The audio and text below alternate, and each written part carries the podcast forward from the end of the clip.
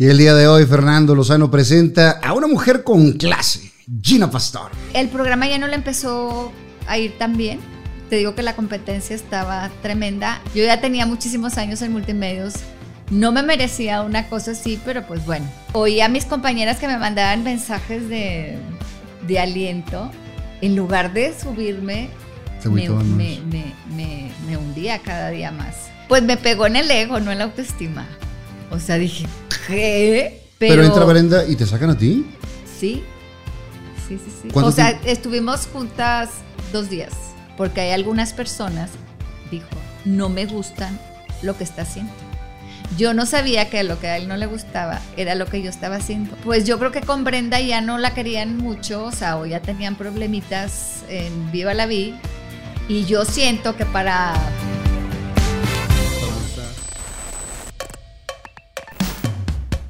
Viva Aerobús. Arella Viviendas. Chocolate Muebles. Las Malvinas. Gasolín. Presenta.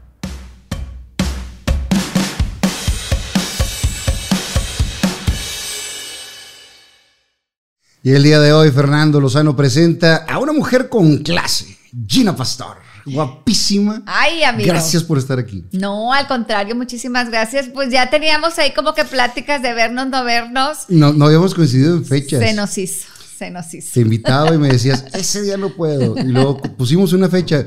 Me dice, ¿qué crees? Me salió un viaje. Le dije, no hay bronca, como quiera vamos adelantados, tenemos ahí Un día stock". nos teníamos que ver y Pero llegó. ya nos dio el día. Es correcto, querido Fernando. Me, me da mucho gusto que estés aquí. Es una mujer muy trabajadora, muchos años de estar siempre, la constancia, la dedicación, el profesionalismo. Y, y bueno, para platicar la historia con toda la, la gente que nos ve y ver que es una historia de esfuerzo, de dedicación, de altibajos como todas las, las carreras es. y cómo combinar la parte personal con la parte laboral. Pero vámonos a los inicios. Naces en la Ciudad de México. Nazco en la Ciudad de México, soy chilanguita, de nacimiento nada más. Eh, mis papás vivían en la Ciudad de México, eh, ahí nací yo, que soy la última de cuatro, pero a los ocho meses inmediatamente nos vamos a vivir a Monclova, Coahuila, Ok. que es de donde yo siempre digo que soy, que soy de Monclova. Tus padres eran de Monclova. No, mi mamá de Guadalajara y mi papá de la Ciudad de México. Ok. ¿Y a qué se van a Monclova? Porque Bueno, a trabajar a Altos Hornos, yo creo, porque no hay más. a trabajar a Altos Hornos, exactamente. Mi papá se fue a trabajar a AMSA, Altos Hornos, y por eso nos fuimos a Monclova, ahí es donde consiguió trabajo y, y ahí, y- digo, me encanta porque de Ciudad de México a Monclova, mil veces prefiero Monclova, por la tranquilidad, por cómo viví mi niñez, Es que- Es que etcétera. Monclova es una ciudad de primera. Ah, ya me sé ese chiste. ya me lo Mete sé. segunda y se acabó. Y se acabó Saludos a toda la raza de Monclova, que, que tengo muchos amigos por, por allá. Y, y nada, sí está muy padre. o sea, está tranquilo, eh, eh, no es la, la prisa con la que se vive en otros, en otros lugares. No, y que tampoco es como dice la gente que todo mundo nos conocemos, porque, No, no. oye, que conoces a fulanito de tal que es de Monclova, tienes que conocerlo, ya todo el mundo se conoce. No, no, no, no, tampoco ya- es tan pequeñito. Son como seis cuadras, ¿no? Qué malo. Así la vez pasada cuando, cuando vino de Ciremon Cibáis, la, la futbolista de Rayadas. También le tiraba carro de Torreón y la gente se enoja. Pero es show. También, todos, todos, menos la Ciudad de México, somos pueblos grandes. Pues sí, Me- a mí me encanta mi Monclova y sabes que aunque mis papás ya fallecieron desafortunadamente, voy a Monclova porque todavía tengo dos tíos. Y este, me siento como arropada, me siento, me siento en familia. En casa. En casa, Y, y pasas ahí por definitivamente. el, el que parece rallador de quesos. El rallador de queso horrible. Cuando lo hicieron, yo ya no vivía en Monclova, yo vivía hasta los 17 años ahí y luego ya me vine a la ciudad de Monterrey. De, de chavita, ¿qué jugabas en Monclova? Ju- Fíjate que fui muy atleta. ¿Sí? Sí, me la pasé entrenando. Yo hasta que dejé de entrenar supe que era media blanquita. Porque la siempre en el sol? me la pasaba en el sol. Jugué voleibol. Siempre fui de las buenas, tengo que presumir. Jugué voleibol en la primaria y luego en la secundaria jugué básquetbol y atletismo. En preparatoria volví otra vez al, al básquetbol y hasta que me vine a Monterrey me dio una engordada porque dejé de hacer ejercicio. Claro, y cuando eres atleta se requiere una gran cantidad de calorías para poder eh, ejercer todo esto. Así Pero es. cuando dejas de hacerlo y sigues comiendo igual, ¡pum! No, hombre, en seis meses estaba súper gordix. Pero vámonos a, a- a esa parte. ¿En la primaria eras buen estudiante? Sí, siempre fui como muy dedicada, o sea, no fui de cienes, la verdad no, fui como 80, 90, era dedicada, este, siempre he sido muy responsable, entonces, pues sí, sí, sí, sí me iba bien, pero sí tenía que estudiar mucho. ¿Qué diferencia de edades con tus hermanos? Mi hermana, la mayor, eh, todos se llevan dos años, la mayor, luego María Celia, Patricia, Rafael, y entre Rafael y yo, que somos los más chicos, Ya hubo un espacio. ya hubo un espacio de cuatro años. O sea, apilonada. Fui el pilón totalmente. Mis papás decían que yo no era pilón, pero mi hermana, la más mayor, me, me lleva 10 años. Ajá. Luego Maru me lleva 7. Y luego yo, después de 7 años, ellos me decían, eras un niño muy deseado. A mí se me hace que se les pegan las patas. No, pues es que faltaba el niño. Siempre queremos tener o a la niña o al niño al final, ¿no? Eh, no sé, yo como quiera, yo mejor me agarro la historia de que sí fue muy deseado. Pues yo también me siento muy deseada y mis papás siempre muy felices conmigo. Te voy a decir por qué, porque todos se casaron muy rápido. Entonces yo fui la que me quedé con ellos. Tuve una relación Pues Es así que, ¿qué más se súper- hacía en Monclova? No, pero ya estaba acá en Monterrey. Pero- ellos se casaron Ah. ¿qué más se hacía en Pues, pues, Monclova? sí, pues, no. Mis papás eran súper trabajadores. ¿eh? Sí. ¿Tu mamá qué hacía? Mi mamá tenía una tienda de ropa y joyería. Este, siempre fuimos comerciantes y todos le tuvimos que entrar a la chamba, ¿eh? O sea, eh, teníamos que, como vendíamos joyería de oro, nos ponían de vigilantes. Entonces, así que cuando sacaban las, las, este, las charolas de, de los aretes o las cadenas, qué sé yo, nosotros teníamos que estar viendo a ver si nos embolsaban Claro. algo. Esa en esa era nuestra... En ese entonces no había cámaras ni nada. No, no, qué, qué esperanza. Salimos, bueno, yo me acuerdo haber visto a mi mamá salir corriendo detrás de un ladrón. Así es, y gritando, que lo atrapen, que lo atrapen, me robó. Y antes la gente sí te ayudaba. Sí, Pero fíjate, esta era nuestra labor de, vigila de cámara vigilante. eso desde chavita. Desde niña, sí. Entonces, desde niña he trabajado. Sí. He trabajado. Eh, pasas a la secundaria y sigues siendo buen estudiante. Sigo siendo buen estudiante, eh, viajé mucho en la secundaria. Porque, ¿Por el atletismo? Por el atletismo, nos llevaban a competir. Este, pues viajé todo Coahuila, Nuevo León, Tamaulipas y, parte del sur de- del país. Y conocí mucho México. Gracias al deporte. Gracias al deporte, Qué gracias chido. al deporte. Eh, y- ¿Representativos o así de la secundaria o, Primero, o estatales? primero competía en, en la secundaria, salían los mejores, luego entre las secundarias y luego entre el estado y así me iba yendo hasta que pues lograba llegar hasta las nacionales. ¿Cu- ¿Cuál era la especialidad? Mi especialidad era 400 metros. Wow. 400 metros. Siempre fui como que un poco de resistencia, no tanto de velocidad. Y 2600 metros también era otra competencia que me encantaba. Y, y entrenar atletismo es muy Todos cansado. los días teníamos que entrenar. Por eso te digo que yo toda mi niñez pensé que era morenita. De verdad. Y luego ya cuando fui creciendo, dije, oye, no estaba tan me estoy, me estoy blanqueando. ¿Qué, Me le, estoy pusi- ¿Qué le blanqueando. pusieron al agua? Sí. Ahí, ahí de chavita, de chavita, ¿qué soñabas ser de grande? ¿Querías ser atleta? O sea, si era, si era tu sueño ser atleta. Sí, era mi sueño ser atleta. De- Unas olimpiadas o así. ¿Querías? Sí, sí, sí, sí, fue mi sueño en algún momento. De hecho, me invitaron, eh, ¿cómo se llama esta asociación del deporte? ¿Codeme? O. Bueno, me, me, me invitaron. Conade, ¿verdad? Conade. Eh, me invitaron a internarme en la Ciudad de México, pero mis papás no, no lo permitieron. No, No dijeron, no, mijita, el deporte no te va a dejar mucho, ponte a estudiar, sigue entrenando y ya. Pero ya cuando me dijeron que me fuera a, pues, estar ahí viviendo y entrenando, mis papás no quisieron. Y se los agradezco, la verdad, porque lo que hago me encanta y me apasiona. Sí, y digo, nunca sabe. Uno dice, yo quisiera ser, yo quería ser futbolista de chavito. Digo, como muchos, pero eh, primero que ser torero. Fíjate. Y, y mi papá le encantaban los toros, pero así como que apoyarme para ser torero mm, no quería, ¿verdad? Después quise ser eh, futbolista y después ingeniero en sistemas computacionales. O sea, nada que ver cualquiera de las tres carreras ya estaría retiradísimo desde hace mucho. Así es. Y si hubiera sido ingeniero en sistemas, estaría obsoleto, porque tienes que, digo, a cómo han cambiado las, las cosas electrónicas y todo este rollo, Es hubiera estado perdido. Pero nadie sabe para dónde va. ¿Cuál es el destino, verdad? Sí. Pero yo creo que, que lo que seas, o sea, si te hubieras quedado, o yo si me hubiera quedado en el deporte, hubiera sido buena en el deporte y, y como quiero hubiera triunfado. Como que ya trae uno, siento yo, una estrella, un destino. Sí, y a donde le entres, le entras con todo. Exactamente, exactamente. Terminas la secundaria, había novicillos ahí. ¿O En estabas más dedicada Ay, al deporte? jole, no, hombre, en la secundaria me encantaba un niño. ¿Y luego? Me encantaba, me encantaba, pero... ¿Atleta también? Sí, era tan penoso y yo tan penosa Uy. que nunca hubo nada de nada, de Y- nada. Y, y no así de que un coqueteo ni nada. Sí, nos coqueteábamos mucho. Pero Lo nada más más. que yo me atreví a hacer es que en el autobús donde viajábamos, este, fui, me senté, pero luego vino otra más lista porque era guapetón el muchacho y me quitó y yo de mensa, pues me levanté y me quedé, me quedé triste. Nunca tuve O sea, le cediste ahí el... Sí, No, yo me levanté. ¿cómo? Sí, siempre he sido como. Bueno, había sido. ya no. Es que uno va aprendiendo. y luego me lo encontré en la preparatoria porque él era un año mayor que yo. Entonces me lo encontré en la preparatoria porque él saliendo de secundaria se había ido a estudiar a Estados Unidos. Entonces no se También por la parte del deporte. No, para aprender inglés. Ok. Y regreso y, est- y está, él regresa y estábamos en la misma preparatoria. Y un día me dijo, oye Gina, nos volamos la clase, vámonos. Y yo tenía unas ganas de decirle que sí, pero le dije, no, es que me van a regañar mis papás si se dan cuenta.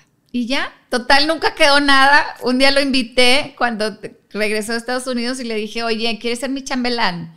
Dijo, ay, es que ya otra chava me dijo. Total, que nunca se logró nada. Pero te juro que nos gustábamos un chorro ambos. Pero la pena, por la pena no hicimos nada. Y, y cómo por la pena o el miedo al ridículo o el miedo al rechazo dejamos de hacer muchas cosas, ¿no? Así es. Ahora yo les digo a mis hijos, cuando, ay, no es que me da pena, le digo, con pena no van a ganar nada. Ándale y aviéntate. Casi creo que yo los lanzo porque sé que con pena no se logra nada. Sí, y, y- y el no ya lo tienes. Exacto. Total, digo, hay que aprender más a tener capacidad de frustración si tenemos un no. Y se acabó la y lo busqué por Facebook un día que estaba desquacerada.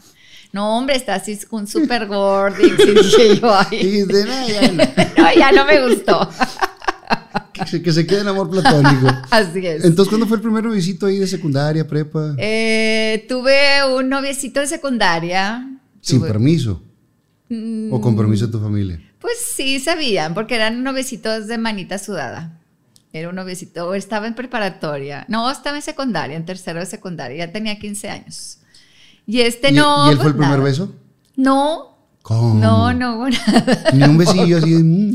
Nada, ni manita, ni nada. Íbamos al cine así con muchos amigos y yo ponía mi manita así pues para ver si me la agarraba. No. Jamás, otro penoso. Otro penoso. Somos bien penosos en Ah, Monclova. se aventaba acá la de. Casi que como que ah, sueño y, y el abracito o algo. Nada, nada. Sonso también otro. Pero bueno. Hasta que conocí a otro. ¿en la prepa? En la prepa. ¿En qué prepa estabas? Chihuahua. Instituto Central Coahuila. Ok. Así se llamaba, ICC. Y, y ahí te seguías como las calificaciones.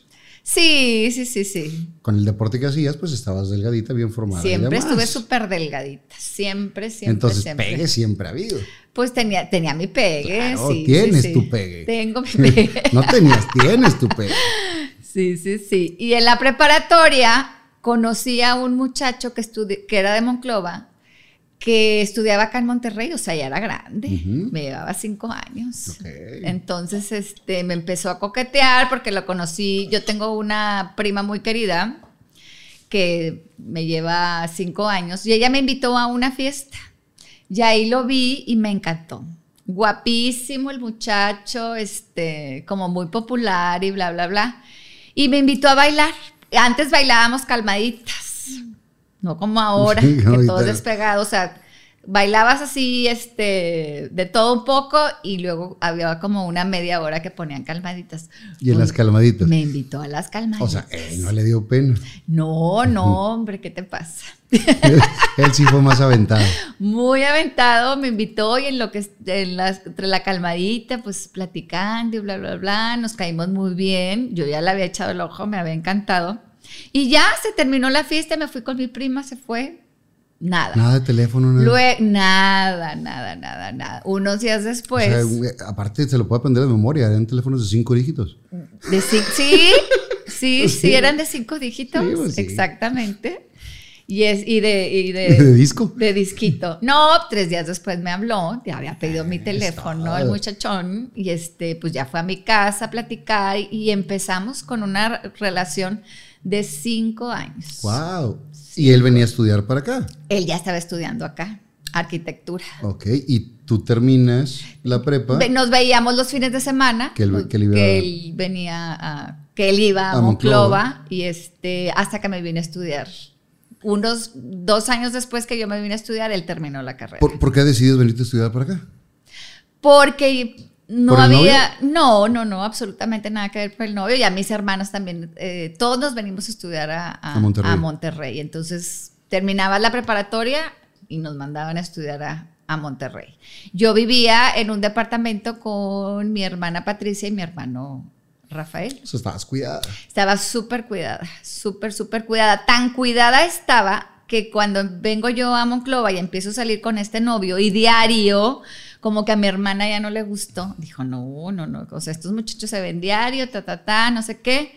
Dijo, deberías de hacer, o sea, de ponerte a hacer algo porque tienes mucho tiempo. Pues me puse a estudiar clases de inglés y luego, este, casualmente, en un concurso en la facultad, me ofrecen trabajo en el Canal 28. Entonces ya tenía tanto trabajo y tanto que hacer que a este muchacho ya no le gustó. Pues porque ya no lo veías como Porque lo ya veías. no lo veía antes, tanto. claro. Así es, y aparte porque pues ya estaba al aire, ya iba al canal de repente por mí. Pero cuando, cuando entras, ¿a qué edad entras al 28? A los 17 años, 17 y medio. O sea, recién O sea, llegada. termino la preparatoria, me vengo a estudiar a, ¿A Monterrey? A Monterrey. Y en parte de la prepa te hablan por el 28. ¿Cómo No, es? no, no, no, no, no, ya estando aquí en Monterrey. A los 17 años termino la preparatoria. Y te vienes para acá. Y me vengo para acá. Termina. Yo cumplo años en mayo, terminé en junio, entro en agosto a la facultad. El primer semestre ¿A estudiar qué? a estudiar comunicación. Comunicaciones. Comunicación. Cuando estoy estudiando en el primer semestre, mis compañeros me dicen que me habían nominado para que yo este, representara el primer semestre como para concursar en señorita comunicación. Había una de cada semestre ¿no? y a mí me habían escogido para el, para el que ¿Para el representara a los del primer. Y ahí te ven de, del Canal 28. Ahí concurso, está el licenciado Alberto Brunel, que en paz descanse. Alberto Ronald Meneses. Ajá. Siempre que lo mencionamos aquí, siempre le mando saludos a, a Brenda, Betito, a Jacqueline, a toda la, la- Betito.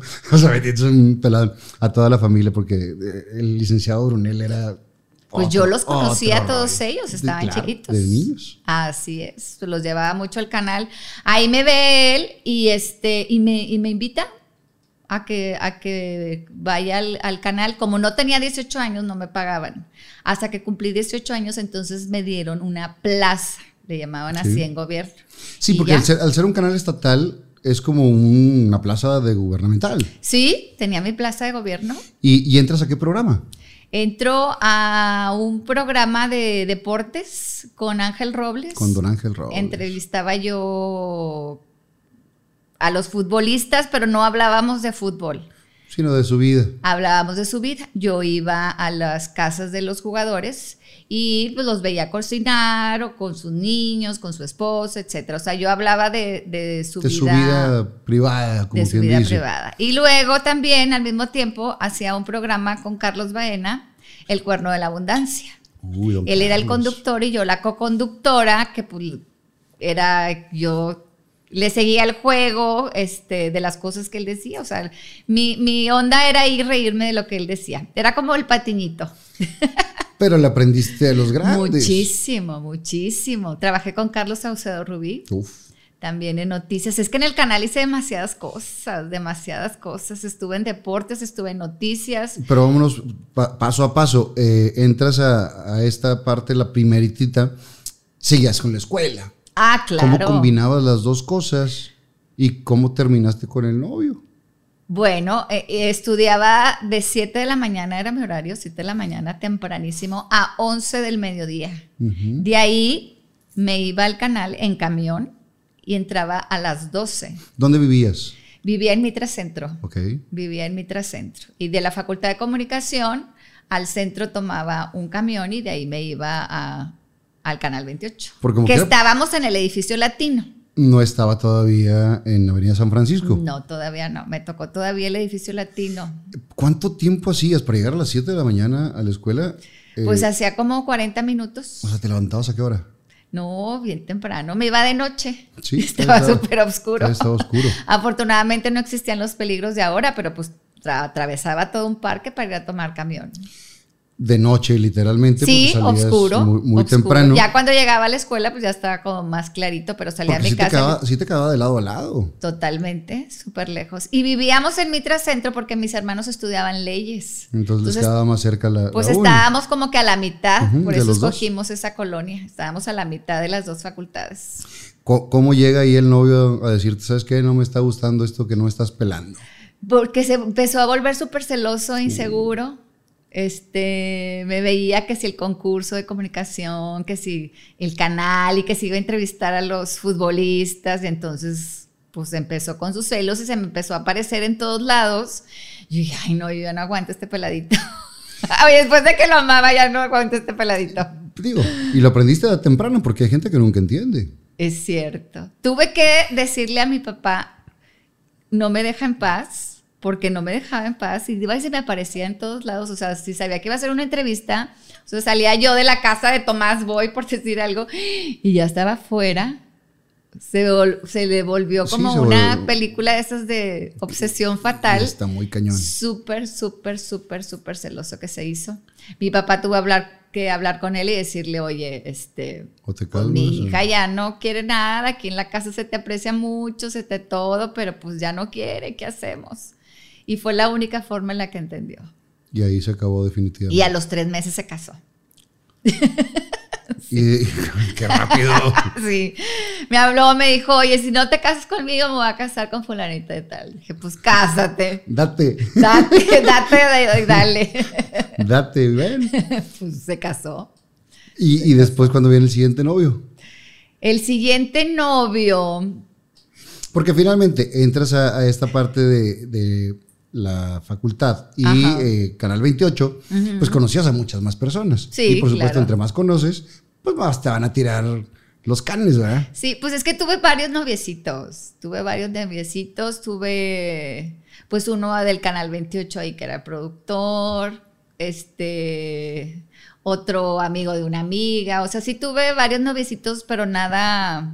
Nada, Nada que, interesante. Nada que, nada que se haya formado bien. o sea, Nada, nada De, de- esos de transición. De transición, de unos mesecillos. Eh, después de, de estar con don Carlos Baena y, y estar con don Ángel Robles, eh, ¿qué sigue en, en TV Nuevo León? Bueno, Canal 28. Después de ahí eh, me ofrecieron ya Magazine 28, Magazine 28. que realmente dije, esto es lo mío. Ahí fue donde Programa de descubriste. revista. Sí. Fue, fue de los clásicos de la televisión de Nuevo León. De- ese programa lo empezó Ana Yancy Serna y Bárbara Leal. Ellas estuvieron dos años. Y Bárbara ya estaba grande en ese entonces. Se te Siempre hace. le, siempre le tiro. Si es que siempre, Pobre siempre le tiro. Siempre le tiro Bárbara. la quiero mucho. Adoro a Bárbara Américo y a toda la, Sí, la familia, pero siempre le digo. Y yo, se te hace. Siempre le digo que ella, cuando estaba llegando don Diego de Montemayor para, para fundar Monterrey, que ella organizó todo. Ah, no, no, no, es, es, es joven Bárbara. Estaban ellas dos de conductoras, entonces yo nunca esperé que me lo fueran a dar, pero un día estaba grabando un audio justamente de, de mi historia del futbolista que había entrevistado. Y me escucha Mario Gámez, ya estábamos en el edificio San Francisco, Ya había habido cambio de sexenio, ya no estaba el licenciado Alberto Brunel, estaba el ingeniero Fernando von Rossum como director y llegó Mario Gámez como director De radio. Ah, de no, radio. de radio. De Radio Nuevo León. Entonces, eh, donde yo tenía que ir a grabar mi, mi audio, era en, en- en- en radio, en una de las cabinas, y me escucha. Entonces va y se asoma y, y pregunta quién es. Y ya le dicen, no, pues Gina Pastor está grabando un audio para el programa fulano de tal, que ya no me acuerdo ni cómo se llama. Ah, díganle que cuando termine, que venga a mi oficina. Bueno, pues ya me avisaron. Pues ahí voy y toco. Sí, ¿cómo está, licenciado? Bla, bla, bla. De usted, ¿verdad? Pues soy el Claro. jefe. No, es que tú, oí tu voz y este, tienes muy buena presencia. Oye, ¿no te gustaría hacer un, un casting para Magazine? Y yo, pero Magazine. ¿Y qué haría? Le digo, si ahí está Ana Yancy Bárbara. No, pues haz el casting, ya veremos a ver qué, qué te ponemos. Total que hago el casting, pero nunca ya me dice nada. Entonces, este, en este cambio de sexenio, dice el ingeniero Fernando Gonroso, si ahorita se quieren cambiar de algún departamento, Es el momento. es el momento, porque hay algunas personas, dijo, no me gustan lo que está haciendo.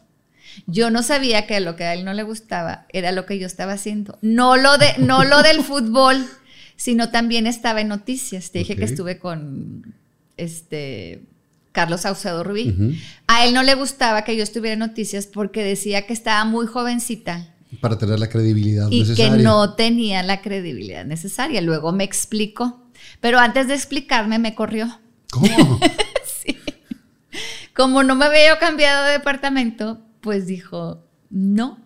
Entonces, pues yo fui un lar- mar de lágrimas, dejé mi programa del fútbol y dejé esto. Y me voy a TV Azteca unos días después, ya que me había tranquilizado. ¿Ya habías terminado la carrera ahí? No, todavía no terminaba la carrera, sí, todavía seguía estudiando. Todavía en Magazine seguía estudiando. Entonces me voy a TV, Az- no, antes no era TV Azteca. Imevisión. Imevisión. Me voy a Imevisión, hago una prueba de noticias y a ellos sí les gustó. Entonces, ¿Y quién estaba ahí? ¿Antonio Mendieta? sí, exactamente. Hablan al canal 28 y dicen, está aquí Gina Pastor haciendo una prueba de noticias, queremos saber por qué la corrieron. Entonces le dicen al ingeniero Von Rossum que están hablando para decir eso y, y dijo él, no, no está corrida, que se venga para acá. Y entonces te retachan. Y yo, ¿cómo que no estoy corrida? Pues ya no tengo nada, O sea, sí, tengo, está- sí estabas corrida, pero no querían que te fueras. O tengo sea, hay 15 medición. días en no ir. y me regreso y me ofrecen magazine. Fíjate. Y entras con ellas. No. O le dan cambio total de conductores. Bueno, total que entonces, pues, que te vas a venir a Magazine. Yo dije, ah, pues qué padre, voy a entrar. A Bárbara ya la habían corrido. Ok. Está, estaba nada más Ana Yancy. Entonces yo Que dije, también Ana Yancy de repente ve el programa. Ana Yancy yo hasta la fecha la sigo Le- viendo, es buena le- amiga le mía. mandamos Un, un saludo. Por supuesto, es buena amiga mía. Tenemos un grupo de ex compañeros del Canal 28, que fíjate, todos los años que tenemos de juntarnos, y Ana Yancy está ahí. Bárbara ya no va, Bárbara ya no va, pero Ana Yancy sí. Es que lo que pasa es que si se juntan en la noche, a las 10 cierran el, el asilo y ya no sale. ya no sale. ya no puede salir de ninguna manera. Y entonces este, me regresan y entonces yo digo, voy a entrar con Ana Yancy, pues qué padre. No me llevaba en aquel entonces con, con, con ella, ella. no la conocía bien, o sea, la conocía de que era De la cuadro, condu- pero no, pero no de convivir. No, absolutamente para nada. Pues llego y Ana Yancy también ya la habían corrido. No. Entro sola al programa. Sola. Sola y mi alma. ¿Quién producía? Eh, Blanquita González. Ok. Y, y empiezas a, a reestructurar o seguir en la misma línea. O- Bueno, para empezar el primer día dije, ¿qué voy a hacer? Claro. ¿Qué voy a hacer si yo nunca he estado sola en un programa? Yo solamente he sido como soporte de los Tú programas. apoyabas a quien estuviera. ¿Puedes o no puedes? Me dijo el ingeniero Fernando Gonroso. Y yo, pues sí, sí puedo. Así medio dudosa. ¿Puedes o no puedes? Me volvió a decir. Sí puedo, señor. Dale, que ¿Qué edad entre y díganle. Pues ya tendría unos 19 años. Como que era súper chavita. Ya tenía unos 19, casi 20. Sí, un tiempecito después de estar en Magazine me, me, me gradué. Eh, entras ese día Entro y el nervio día. a full. Fernando, salí hecha una sopa. Empapada. Su, empapadísima, estaba muy nerviosa. Ellos me decían que no se me notaba el aire. Afortunadamente en un programa de revista en aquel entonces hay muchos invitados. El de la jardinería, el de las manualidades, el doctor, el esto, el otro. Entonces, pues era mi, Sí, mi, mi apoyo. Ahorita, ahorita la vent- Ahorita antes había muchos invitados, ahorita hay muchos conductores. Ahorita hay muchos conductores y nada de invitados. Pues ay, no se puede, no cabemos tantos. A- a- ahorita llenas dos suburban de, de- de puros conductores. Exactamente. Y ya traía la experiencia de la entrevista por lo de Los los, futbolistas. futbolistas, y, y, pues lo hice bien. Y les gustó.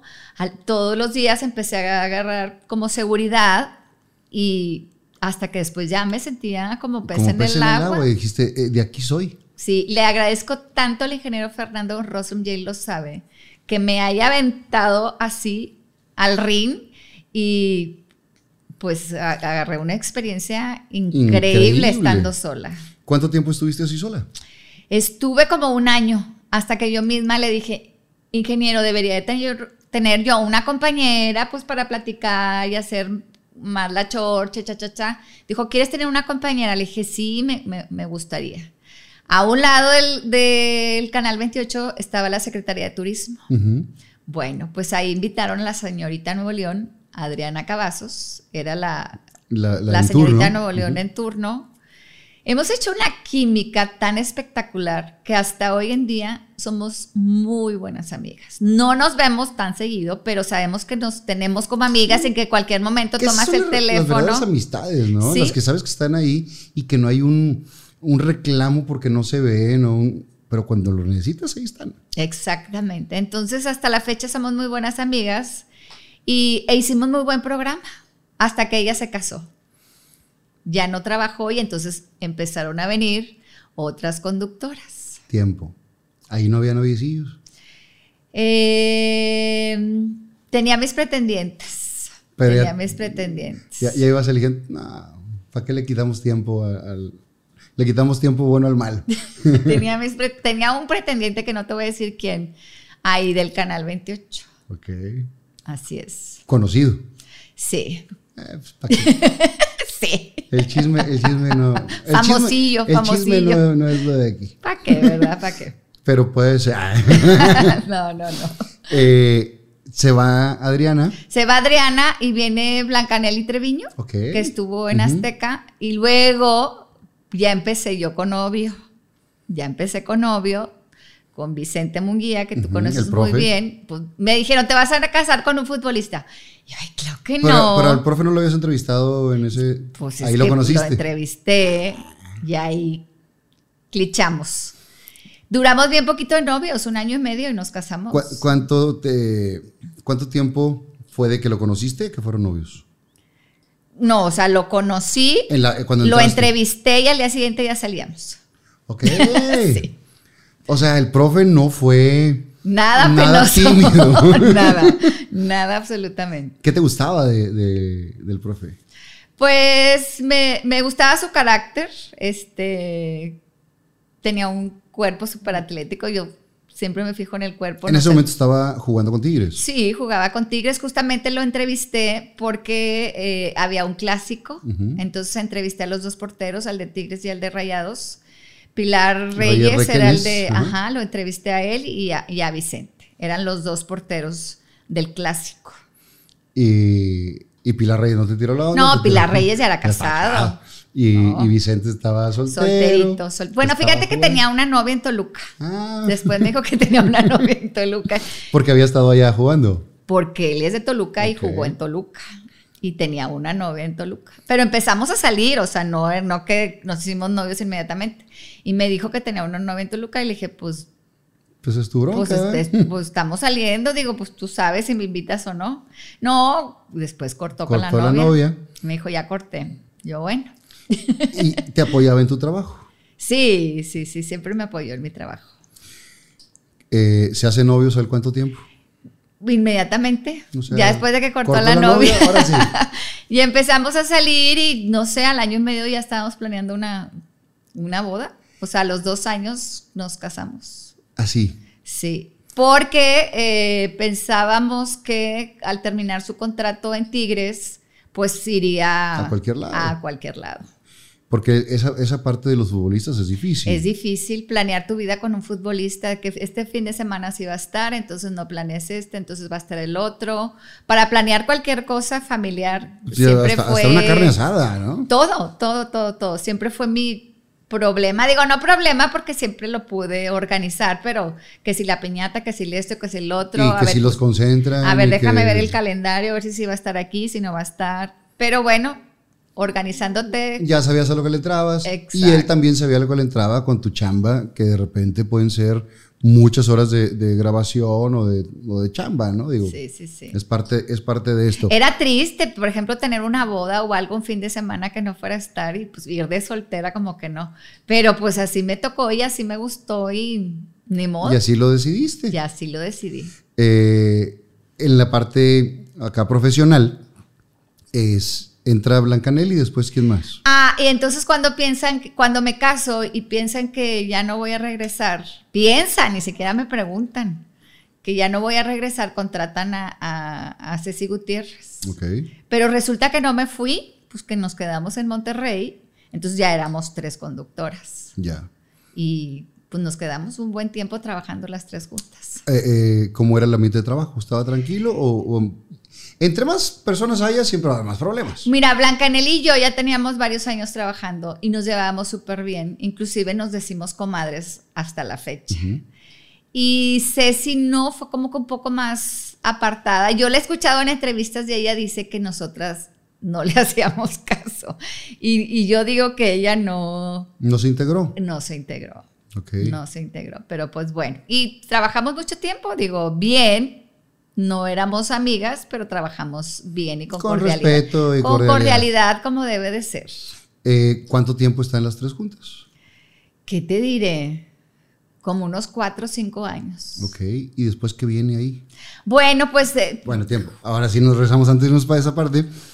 Planeas la boda, ¿cómo te da el anillo? ¿Cómo te dice vamos a casarnos? me lo da muy X. ¿Qué pasó, profe? Muy X. O No, sea, tan bonito que escribe y le hubiera echado ahí. Fíjate, tantos poemas. No, pues este, ya cuando decidimos casarnos, este, nosotros mismos fuimos y separamos nuestras cosas sin decir a nuestros papás y luego ya les dijimos, ya tenemos este, la iglesia, ya tenemos salón y ya tenemos todo. O sea, No- ya nomás le dijeron, o vamos sea, no a pedimos casarnos. permiso, dijimos, nos vamos a casar. Pero ambas familias estaban contentos, ¿verdad? Él es un buen hombre, creo que soy una buena mujer, entonces estaban contentos.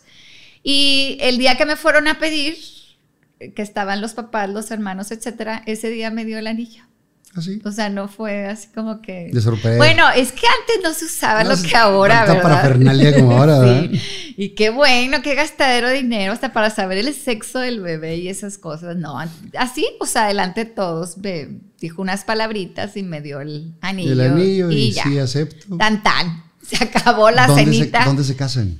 Nos casamos en un restaurante que se llama Luisiana, creo que todavía en, el- existe. en- en la zona rosa. Era, era como Era que los, nice. era los super nice para casarse. Bueno, ahí, ahí nos casamos. La catedral de enfrente, la, chiquita, la del. Sagrado Corazón, y atravesabas y ahí estaba el, el- el Luisiana. Por eso lo planeamos así. Y entonces en la boda había muchos futbolistas también. Había varios futbolistas, sí, sí. Y parte del medio. Y parte del medio. Ahí estaba mi compañera Ceci Gutiérrez, Blancanelli, ta, ta, ta. Ahorita ya no me acuerdo. Creo que Leti Benavides y, este, y, y futbolistas. Eh, ¿Se van a la luna de miel a dónde? Nos vamos a Cancún, era la... Y un ratito, porque tenía que regresar a concentrarse y así, ¿no? 15 días. Nos fuimos perdido. 15 días a Cancún. se pudo, porque tienen muy poquitas vacaciones. Sí, hay, hay como que una temporada que es un poco más larga Ajá. y otra, ma- y otra La- un poco la más corta. es Pero es que antes no era así. Es que eran, antes eran 38 jornadas y luego había como, como Eh, dos meses de descanso. Ajá, exacto. No es como ahora que tienen También dos. pero No, antes era una sola jornada. Entonces sí, te- sí, sí nos pudimos tomar nuestros 15 días en Cancún. Y la boda la planearon a, ese, a esos tiempos, a cuando él estaba... Ah, claro. O sea, a ver, el calendario, entonces la fecha tiene que ser en esta, este lugar, esta fecha, ta, ta, ta. Sí, todo era con el calendario de la Federación Mexicana de Fútbol, definitivo. ¿A ti te gustaba el fútbol? Sí, porque a mi, mi papá le gustaba el fútbol. Entonces nos sentábamos, antes teníamos una sola tele, entonces nos sentábamos los domingos a ver el fútbol. mi papá le iba a la América y le íbamos a la América, a la familia. Bueno, tengo dos, ah, dos hermanas, una hermana que le va al Cruz Azul y todos los demás, el resto le íbamos a la América. Y nos sentábamos a ver el, el fútbol Y aparte, los domingos. los únicos partidos que pasaban siempre eran los del América y Chivas y Cruz Azul. O sea, pasaban Pues las- creo que no sí, pasaban ¿verdad? todos, como, como ahora tenemos acceso a O todos sea, los todos los que jugaban con el América. Con el América, o porque el América Chivas. siempre Televisa lo pasaba porque era su, su equipo, pero los demás equipos a veces no tenían proyección. Pues nosotros le íbamos al América. ¿Hasta la fecha? No, no, yo, yo le voy a Tigres. Obviamente tuve que cambiar de, de- De, de- de equipo y de corazón. Fíjate que cuando llegué a Monterrey a estudiar, como yo vi mucho ambiente futbolero, ya ves que siempre te preguntaba, ¿qué le vas? ¿A Tigres? Rayados. ¿A Aquí no hay- Rayado? no hay otra opción. Y yo decía, pues yo le voy a la América. No, pero es que le tienes que ir a un equipo de aquí. Y dije, sí, le voy a ir a un equipo de Monterrey. Y me gustaron los Rayados. No. Le- al principio yo iba al estadio de los Rayados. Fíjate, mi hermana en la mañana me partía, nosotros como estudiantes pues teníamos un presupuesto para vivir Limitado. limitado y, vos- y no te podías mover de ahí, pero mi hermana y yo queríamos ir al estadio. Ella en la mañana se levantaba y me pelaba jícama, pepino y piña. Y yo en la escuela, en la facultad de comunicación, ¿Lo vendía. Y de ahí sacábamos para ir a ver a los rayados. De, de esas extritas. ¿Mande? De esos extritas. Eh, era nues- o sea, única y exclusivamente era para eso. No nos alcanzaba para más. Porque no podíamos de nuestro dinero comprar los boletos. Pero entonces sí te gustaba. sí me gustaba el fútbol. Sí, te digo que nos sentábamos todos los domingos a- forzosamente a ver el partido. Eh, se casan, se van de luna de miel, regresan y tú sigues en el programa. Yo sigo en el programa, pero ya con la sorpresa que tenía otra compañera. Ok. Y, pues ya, tuvimos que acoplarnos. Pues no hay de otra, ¿verdad? Pues Digo, no finalmente el- cuando deciden los jefes, pues uno no se pone chamba. Cuando de repente había algún problemita o así, mandaba a decir el, el ingeniero Fernando Monroso, dígales a esas muchachas que se tienen que llevar bien. No es pregunta. No es pregunta. Y ya, y, y justamente por esos problemitas que tuvimos, esos rocecillos entre las tres, terminó el programa. Se acabó. Se acabó O después. sea, de- decidieron quitarlo. Yo estuve 10 años en ese programa. Wow. Decidieron quitarlo. Y, y cuando lo quitan, Fíjate que ¿ya, ya, ya habías eh, tenido hijos? tenía a Vicente chiquito. Ok. Lo tenía de meses. Lo Y en el tenía de- porque que- en la despedida del programa me llevó el chiquillo y ahí está conmigo. Por eso sé perfectamente que ya lo tenía. Vienes de Monclova, cumples tu sueño de estar en un medio porque te gustaba, sentías que era tu, tu eh, ambiente, te Sí. estás como pez en el agua. Cuando dicen se acabó, ¿qué pasa por tu mente? Pues eh, afortunadamente ahí mismo en el canal ya me habían ofrecido este estar en espectáculos de noticias. Cosa que no me agradó, pero dije, bueno, me voy a tranquilizar y me voy a esperar a ver qué más. Lo importante es que estoy aquí y algo tiene que pasar. Y así fue. Me fui a espectáculos, me chocaba, porque yo decía, si yo ya tuve un programa como titular, Regresar a sección. ahora regresar a hacer una sección. Y cuando había, cuando no había tiempo, no entraba a la sección. Y tú como quiera tenías que estar... Yo como que ya tenía que estar ahí y ya me había arreglado y ya me había levantado temprano y ya todo. Pues imagínate ¿Quién la estaba- frustración que sentía. noticiero? Leti Benavides y Mario Ok. Gámez. Ujú. Y Dos, dos fregonazos también. pero buenísimos ambos. Y entonces, pues nada, súper frustrada, decía yo no tengo que hacer algo. Fui a hacer un casting a Televisa Monterrey para noticias, no sé por qué tenía yo la onda de las noticias y no era lo mío. Pero bueno, este, me dijeron, pues le luego le hablamos. hablamos. Déjanos sus datos y aquí le marcamos. Pues no crees que me hablan de multimedios, sin haber buscado yo. Como que multimedios no era mi... Siempre No había yo Pero no lo tenías en la mira. No, siempre había yo soñado trabajar en Televisa Monterrey. Y me hablan de multimedios. ¿Quién te marca? Me habla una secretaria del licenciado Javier Álvarez, Álvarez. que era ¿El director de producción? el director de producción. ¿Cómo se llamaba la secretaria? Se me, me fue. Que estuvo toda la vida con él. Sí, Ahorita a ver si me acuerdo. Sí, sí. Le mandamos sí, saludos a toda la familia. Bueno, pues me habla y entonces yo dije, sí, voy, pues a ver qué quieren, ¿verdad? Sin decir nada en el canal. En el canal me premiaron subiéndome el sueldo. O sea, me, me pusieron una sección, pero me subieron el sueldo, Como para compensar. como para compensar. Yo dije, bueno. Pero económicamente estaban bien porque el profe estaba jugando. sí, o sea, no tenía la necesidad de... O sea, no era la onda del dinero. Sí, claro, era. Sí, no era, mi orgullo, mi parte profesional, mi orgullo de haber estado en un programa exitoso de revista a pasarme a, a- a una sección. Pues este, voy, me dicen, haz un demo, necesitamos un programa de revista aquí en el canal. No había programas de revista, no había programación en la mañana, ¿No? estaba solamente eh, Teresita, Teresita, y Misada. Que, que era Dice la Misada.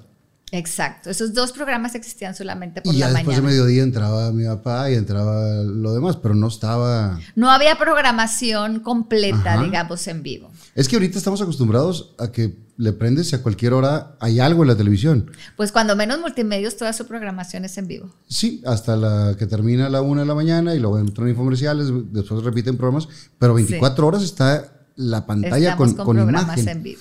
Y, y en, me acuerdo yo, pues que de repente en la mañana ponías algo y no, no, no salía nada. No, estaba, Estaba el, el gis. el gis. O, o los, este, O barras. Las barritas. Y se acabó. Pues me ponen a hacer un, un demo. Hablo con los invitados que yo ya tenía en Magazine. Nos hacen la grabación, la llevan a ventas. Dijeron, va, Va. entra. Y nos gusta ella y nos gusta lo que hizo. Pues entré un 20 de septiembre de 1997. Wow. Yo entré a los meses de eso. Pues Yo entré el 24 de febrero, que es el aniversario de, de Multimedios. 24 de febrero del 98 entré con el Arqui Mm. en, en el noticiero, que siempre la cuento que mi primer noticiero fue una cosa... así como tú estabas eh, nerviosísima cuando te aventaron, sopa. a mí me aventaron el primer día. ¿Te acuerdas que hubo una misa en catedral por el, por el aniversario de Multimedios? es. Y afuera estábamos transmitiendo hojas de papel cebolla de esa súper delgadita con impresora de la de puntitos y las, las notas entre el aeronazo que había y yo así y bueno una cosa espantosa Pues siempre la primera vez así es. pero no de todo pero te avientan al ruedo y te avientan al ruedo y no Te hay otra avientan al ruedo. Así es. no, no hay de otra más que entrarle Eh, empieza el programa Empieza el programa el 20 de octubre. y, De- y del- te das cuenta que es otra manera de hacer televisión Era muy parecida. sí Era muy parecida, eh, solo con la gran diferencia que a mí ya no me estaba, ya no me daba miedo estar sola. Estuve muchos años sola en el programa de Conclase. Estuve seis años sola. Y luego se hizo una fusión entre Misada, Teresita y Conclase. Y nos unieron y la verdad que, que tuvo mucho éxito. funcionaba muy bien Funcionaba muy bien, muy bien. Este, en rating y, y, y en ventas que y en finalmente es lo que cuestión le venta estaba tú vendías también Después me di, fíjate, la gente me preguntaba, oye, es que yo me quiero anunciar en tu programa. Y yo decía, pues mira, ve a, ventas y les daba el teléfono. Oye, es que yo me quiero anunciar en tu programa, pues ve a ventas. Después un día pregunté, oigan, ¿y yo puedo vender? Es que la gente me pregunta mucho. Claro que puedes vender. A ver, pues díganme qué tengo que hacer, qué esto, qué otro, me informé.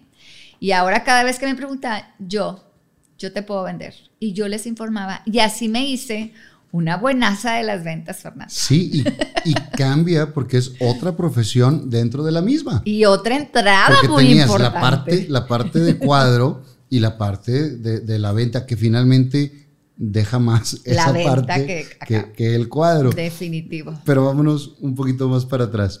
Tu primer hijo, ¿cómo te enteras que estás embarazada? ¿Lo estaban buscando? Sí, sí, eh, fue un hijo súper, súper deseado, ambos. Pero bueno, con Vicente se batalló mucho porque a los dos años habíamos planeado que íbamos a, pues, a encargar nuestro primer hijo a la cigüeña y se dio, se pegó inmediatamente. Pero a los dos meses, pues tuve una, un aborto espontáneo. Fue, fue un- toda una tragedia familiar. Por supuesto que debe de ser un, un- un shock para, para los dos, ¿no? Con ese deseo y, y demás. ¿Cuánto tiempo pasa a que, a que te embarazas? Otro año más y un aborto más. Wow. Y así fueron tres más. Sí, le batallamos. Eh, Le eso batallamos eso los, los marca como pareja, los, los une, los separa. Pues, ¿qué te diré? Nos une y nos separa a la vez. Nos une porque teníamos que tener como que una, una organización nos tuvimos que someter a, a tratamientos. Entonces, pues en los tratamientos es a esta hora Y este día. y este día. ajá. Y con y la profesión cómo- de los dos está súper difícil. Y a ver cómo le haces si es que quieres. Y entonces eso como que le quita un poco de... Del romanticismo. del romanticismo de, de la parte. a la relación. Pero el deseo de ser padres es más grande. El deseo siempre estuvo ahí hasta que lo logramos y bueno, la verdad es que esa criatura vino a, a iluminar no solamente a nosotros, sino a toda, A toda la a familia. toda la familia. Yo cada 10 de mayo sufría mucho, mucho, mucho, mucho, mucho. Ya cuando quería ser mamá y que, o sea, que tuve este primer aborto, cada vez que era 10 de mayo, Sentías. yo quería hundirme no sé dónde para no, no ver a nadie. Porque luego aparte celebrábamos a mi mamá y a mis hermanas y mi mamá bien linda me daba regalo de 10 de mayo. y yo, ¡ah! Y te, y te pegaba, claro. sí, sí, sí, sí, la verdad es que le sufrí mucho hasta Pero bueno, que tuve llega, al bebé. llega el primogénito y todo es felicidad. Todo es felicidad, niño, todo, o sea, estaba Vicente, aparte como, como el papá, y todo fue felicidad. La verdad, a partir de, de ese momento, esa parte que tenía yo este, entristecida se alegró y mi realización como mamá, yo desde, desde chavita siempre fui muy maternal, o sea, mis juguetes eran Muñecas. muñecas y O bebés. sea, sí tenías ese deseo, sí, tenías sí. esa ilusión de Sí, ser, nací de ser para mamá. ser mamá. Eso, eso es lo más chido. Me queda claro. y, y nadie te enseña a ser mamá. ¿Cómo No. vas aprendiendo en el camino? Porque además tu familia no estaba aquí. Mis papás ya se habían venido Ya, a, te lo- a- ah, a ya se habían Monterrey. venido a Monterrey a vivir. Porque te digo que los cuatro nos venimos a estudiar y ninguna regresó a Monclova. Todos conseguimos chamba acá. Entonces dijeron, Pues vamos no, para pues allá. vámonos para allá, ¿verdad? ¿Qué estamos haciendo aquí? Entonces finalmente todos empezamos a vivir en Monterrey. Entonces tu mamá te echaba la mano. Sí, no, sin mis papás yo no la, yo no la hubiera hecho definitivamente para trabajar y, y cuidar niños. El- duré, ¿qué te puedo decir? Un mes estando en casa, regreso a trabajar y mi mamá era pues quien iba, quien iba aparte a mi casa. Un ratito, siempre he tenido la fortuna de trabajar en este horario de en la mañana. Entonces, este, toda la tarde me permite ser mamá de tiempo completo. Y la parte de las ventas la puedes cubrir por teléfono, cosas así. Bueno, as- Vicente nació cuando yo trabajaba en el Canal 28. Ok. Todavía no estaba en las a las ventas. Cuando me voy al Canal 12, hoy Canal 6, iba embarazada y yo no sabía. Iba embarazada. O sea, empezaste el proyecto embarazada. ya con hombre en base. Cuando, sí, yo- a mí me mandaron a hablar en septiembre, el 20 de septiembre, como te decía, ya iba embarazada y en octubre entré el programa, en octubre ya obviamente ya estaba enterada, pero no dije nada, dije, no, si digo que estoy embarazada, pues ya no van a querer. Y así duré unos mesecitos hasta el, Hasta que se notó. hasta el cuarto. Fíjate que hago unas pancitas, Fer, De nada. bien chiquititas, entonces no se me notaba. Como de estreñimiento una semana. Ándale, o sea, una mini pancita.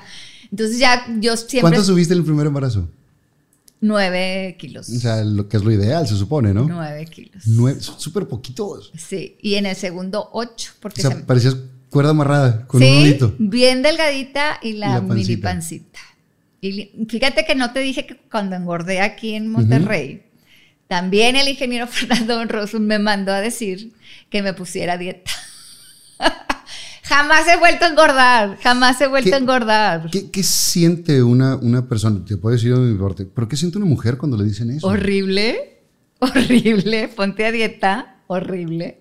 Pero me dio tanta ¿Te, te pena. pega en la autoestima o, o así? Pues me pegó en el ego, no en la autoestima. O sea, dije, ¿qué? Pues me puse a dieta inmediatamente y bajé rapidísimo porque me puse unas dietas espantosas de comer naranja durante una semana. Wow. Pura Que naranja. no es sano. No, claro que no lo recomiendo, nadie No. lo haga porque después me dio una gastritis tremenda. Claro, y, y- y el cuerpo, lo mejor es comer sano. Eso es lo, lo ideal, ¿no?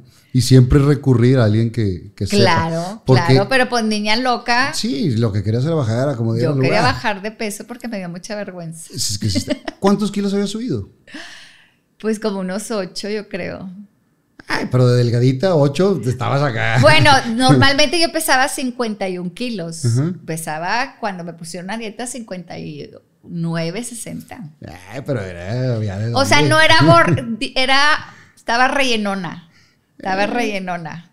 ¿Cómo se podrá escuchar para, para no decir sabrosa? Gordibuena, ok. Bajas de, de peso y ya se establece todo ya, esto. ya, ya, sí. Y, y regresamos a- al punto. Eh, embarazada, empieza el programa, empieza con mucho éxito. Y luego, ¿qué pasa? Porque te tienes que ir a ser mamá. Sí, bueno, después de cuatro ¿Te aventaste cinco... todo el embarazo al aire? Todo. Mónica nació un domingo y yo trabajé hasta el viernes. ¡Wow! Sí. Y luego ya me estaban hablando a los 15 días, pues que ya regresa. ¿Y quién se quedó esos 15 días? Mayita. programa? Ok. Mayita trabajaba en, en el Canal 6 y Mayita fue la que se quedó. Mayita. Ay, Mayita, no sé cómo se apellida, pero Mayita trabajó toda su vida en multimedios. Tenía un programa Infantil. infantil. Ah, Estamos hablando de la misma Mayita. Ajá, la mamá ella- de Bobby Sesma. Exacto. Sí, claro. Fíjate, Saludos ahora es la mamá de, Bo- de Bobby Bueno, Sesma. Es que en ese entonces era Mayita y salía Mayita y luego salía Mayititita, ¿no te acuerdas de eso? De Mayititita no, pero de Eh, Mayita eh, sí. Estaba platicando y luego salía Mayititita, que era una eh, la misma imagen pero recortada y platicaba Mayita con Mayititita. Ah. Pues Mayita se quedó y a los 15 días tuve que regresar, todavía así fajada y todo, y ahí estaba en el programa. ¿Partos naturales o cesáreas? No, cesárea los dos. Claro. Eh, Vicente, el doctor decidió que fuera cesárea precisamente porque como había batallado mucho y había tenido varios abortos, dijo, Para- no vamos a arriesgar nada, Nada, lo claro. va- te vamos a programar y va a ser una cesárea. Y así fue. Para, para muchas mujeres, eh, platicamos hace unos semanas, meses con Mónica Cruz y platicaba de esa parte cuando estás buscando eh, un embarazo y no, eh, no Es llega, y no llega.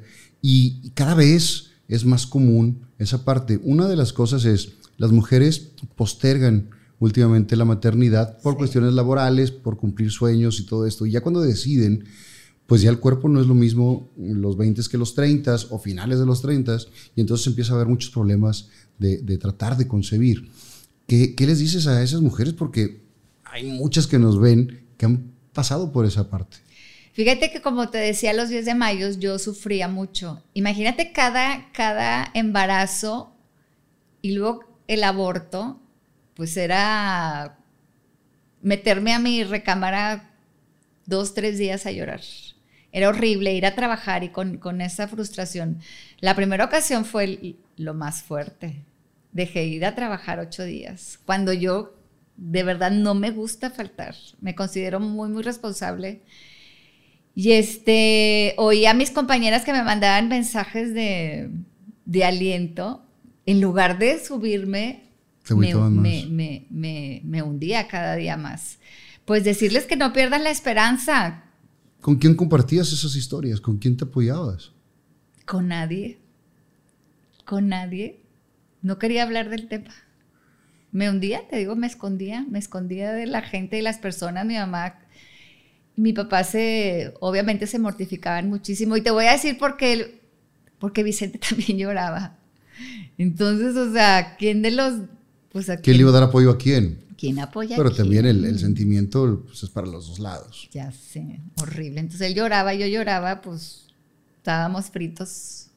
Para el Pero embarazo de Mónica, eh, ¿fue el mismo proceso? No, Ese sí pegó. ya pegó solito. ¿Qué esa es otra cosa? Ya traíamos el caminito andado. Esa es otra cosa. Muchas veces eh, parejas están tan deseosas de, de tener hijos que ese mismo nervio, ese mismo hace que no, que no pegue. Y cuando se relajan, llega Exactamente. y sin ningún problema. Sin tratamiento, Ha pasado sin en muchos casos, ¿no? Sí, sí, sí, sí, sí. Y cuando llega esa segunda eh, bendición, Dijimos, ah, mira, llegó.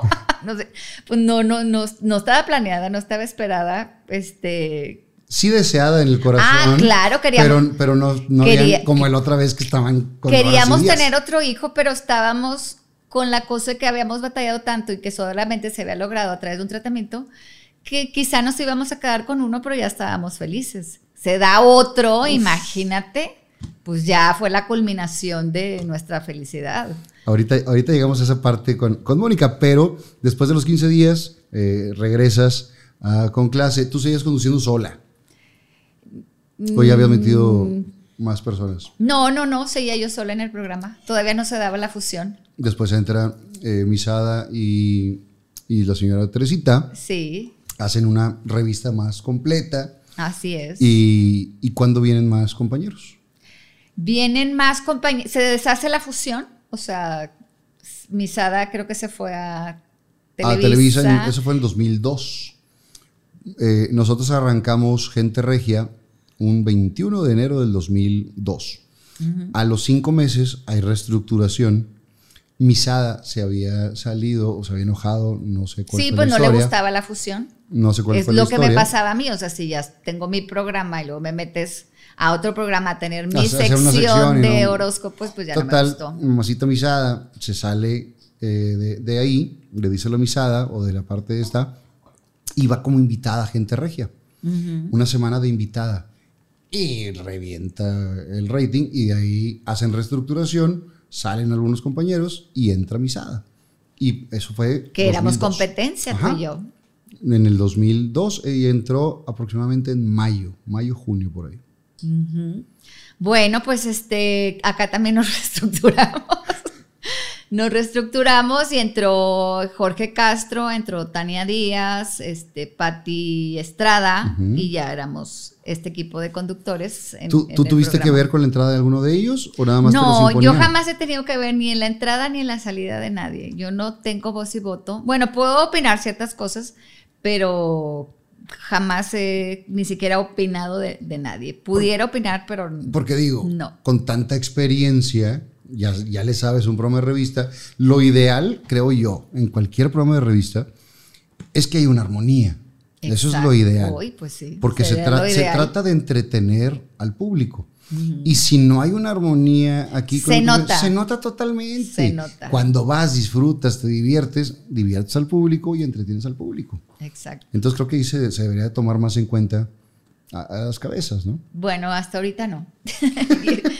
Vinieron estos conductores desconocidos totalmente en Monterrey, desconocidos para mí. Tania venía de radio, Patti le habían traído una televisora de Tamaulipas y Jorge una de Veracruz. O sea, sí estuvieron checando sea, Diferentes plazas. diferentes plazas y decidieron que, que ellos eran los indicados. Y- Y, la verdad es que hicimos un buen equipo de trabajo, todos nos llevábamos muy bien. Ahí no tenían ninguna bronca. No, ah, absolutamente. Ahorita me platicas de esa parte. Salud. Salucita, ¿Estás bien? Perfectamente, Está mucha tomando agüita. agua, está tomando agua.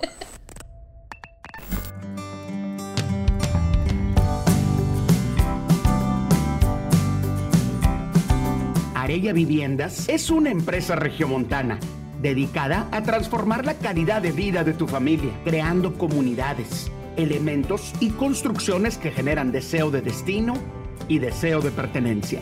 Contamos con el respaldo corporativo de 70 años de experiencia en el sector industrial e iniciamos hoy en el sector inmobiliario, donde nos hemos preparado para generar bienestar para tu familia. Arella Viviendas, sin duda, donde tus sueños se hacen realidad.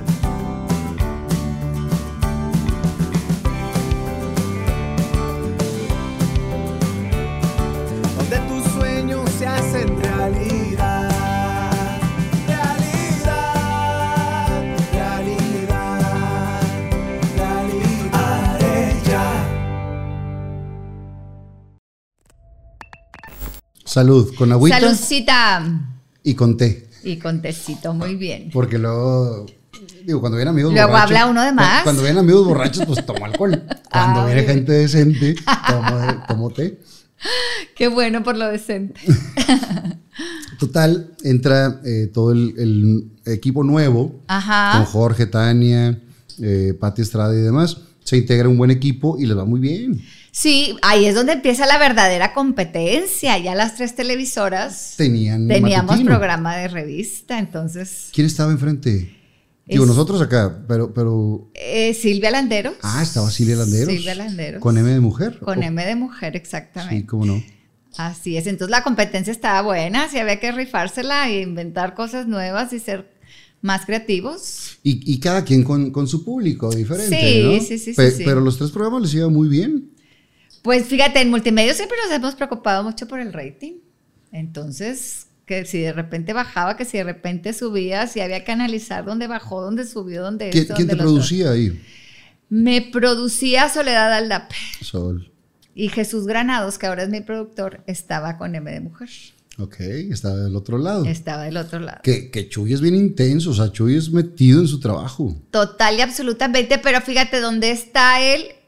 Jala. Es, es- pero Sí, no, no, es- tremendo. es muy buen productor. Es muy exigente, es muy buen productor, es muy gritón, pero se le aprende muchísimo. Se le aprende muchísimo y te- pues te dis- disciplinas. Y Chuy viene desde antes de, de Azteca. Chuy era mi productor en, Magazine. en- en- sí, en TV Después de 28. Blanquita González, que estuvo como un año conmigo, después entró Jesús Granados. O sea, que tiene experiencia en matutinos, la tiene. Lo tiene, definitivamente. Fíjate que cuando ha estado en programa de- en otros horarios, ha tenido éxito, pero nunca Como como, el de matutinos, revista. O sea, sí. lo de lo de él. La revista la tiene dominada. Es la revista. Entonces ya fue mi productor en Magazine y ahora es mi productor acá en Viva la Vi. Eh, pasa esta parte de, de todos los invitados nuevos o los conductores nuevos.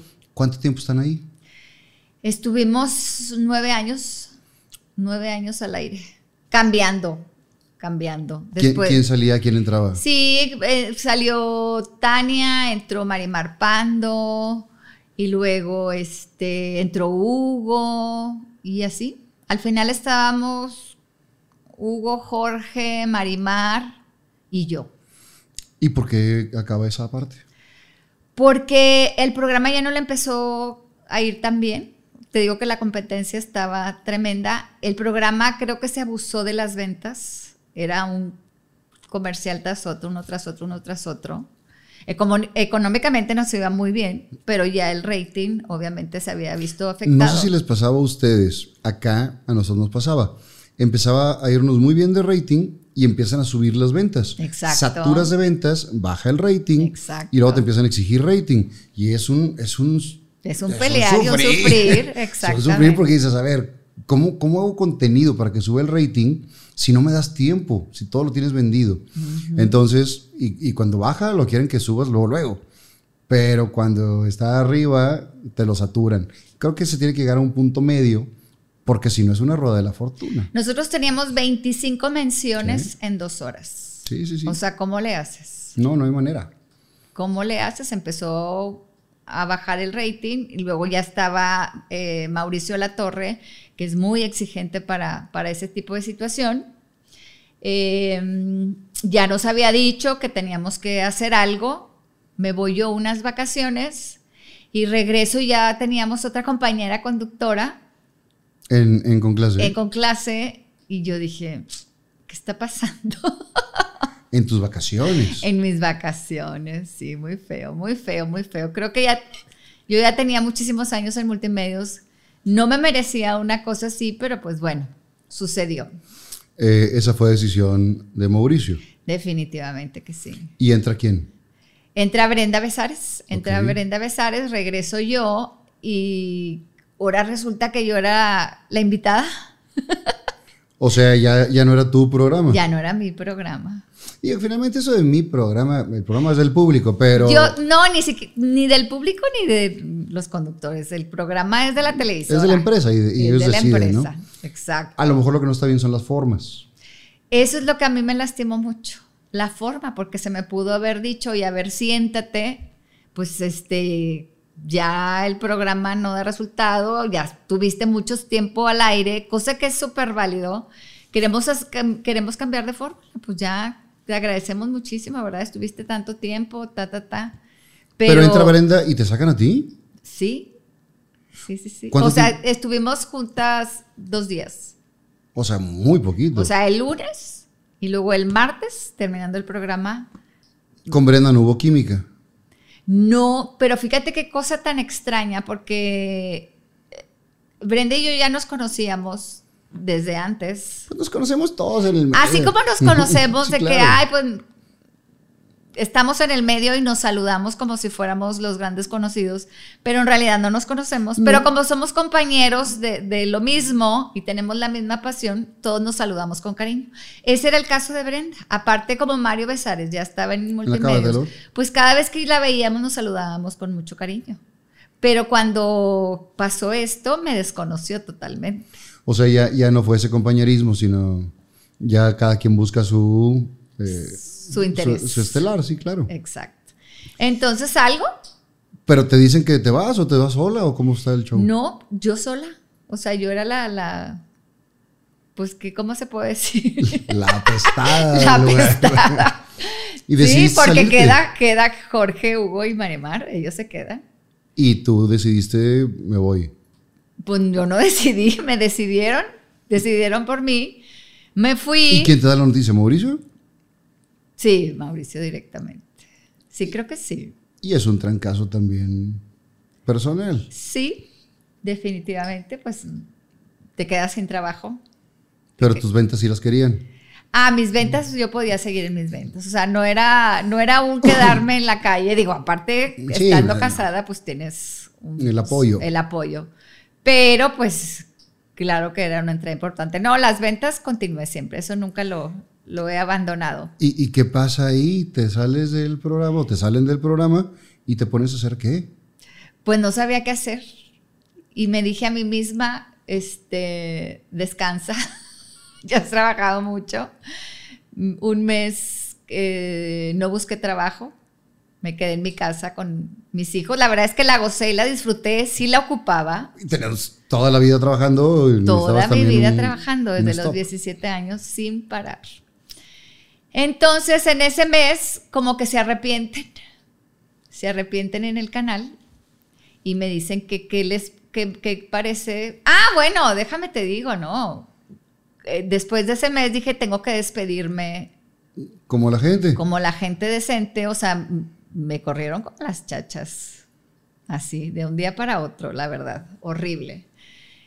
Entonces yo me quiero despedir del señor González y le hablo a Mauricio y le digo, oye, pues creo que merezco Una salida digna. irme bien, una salida digna.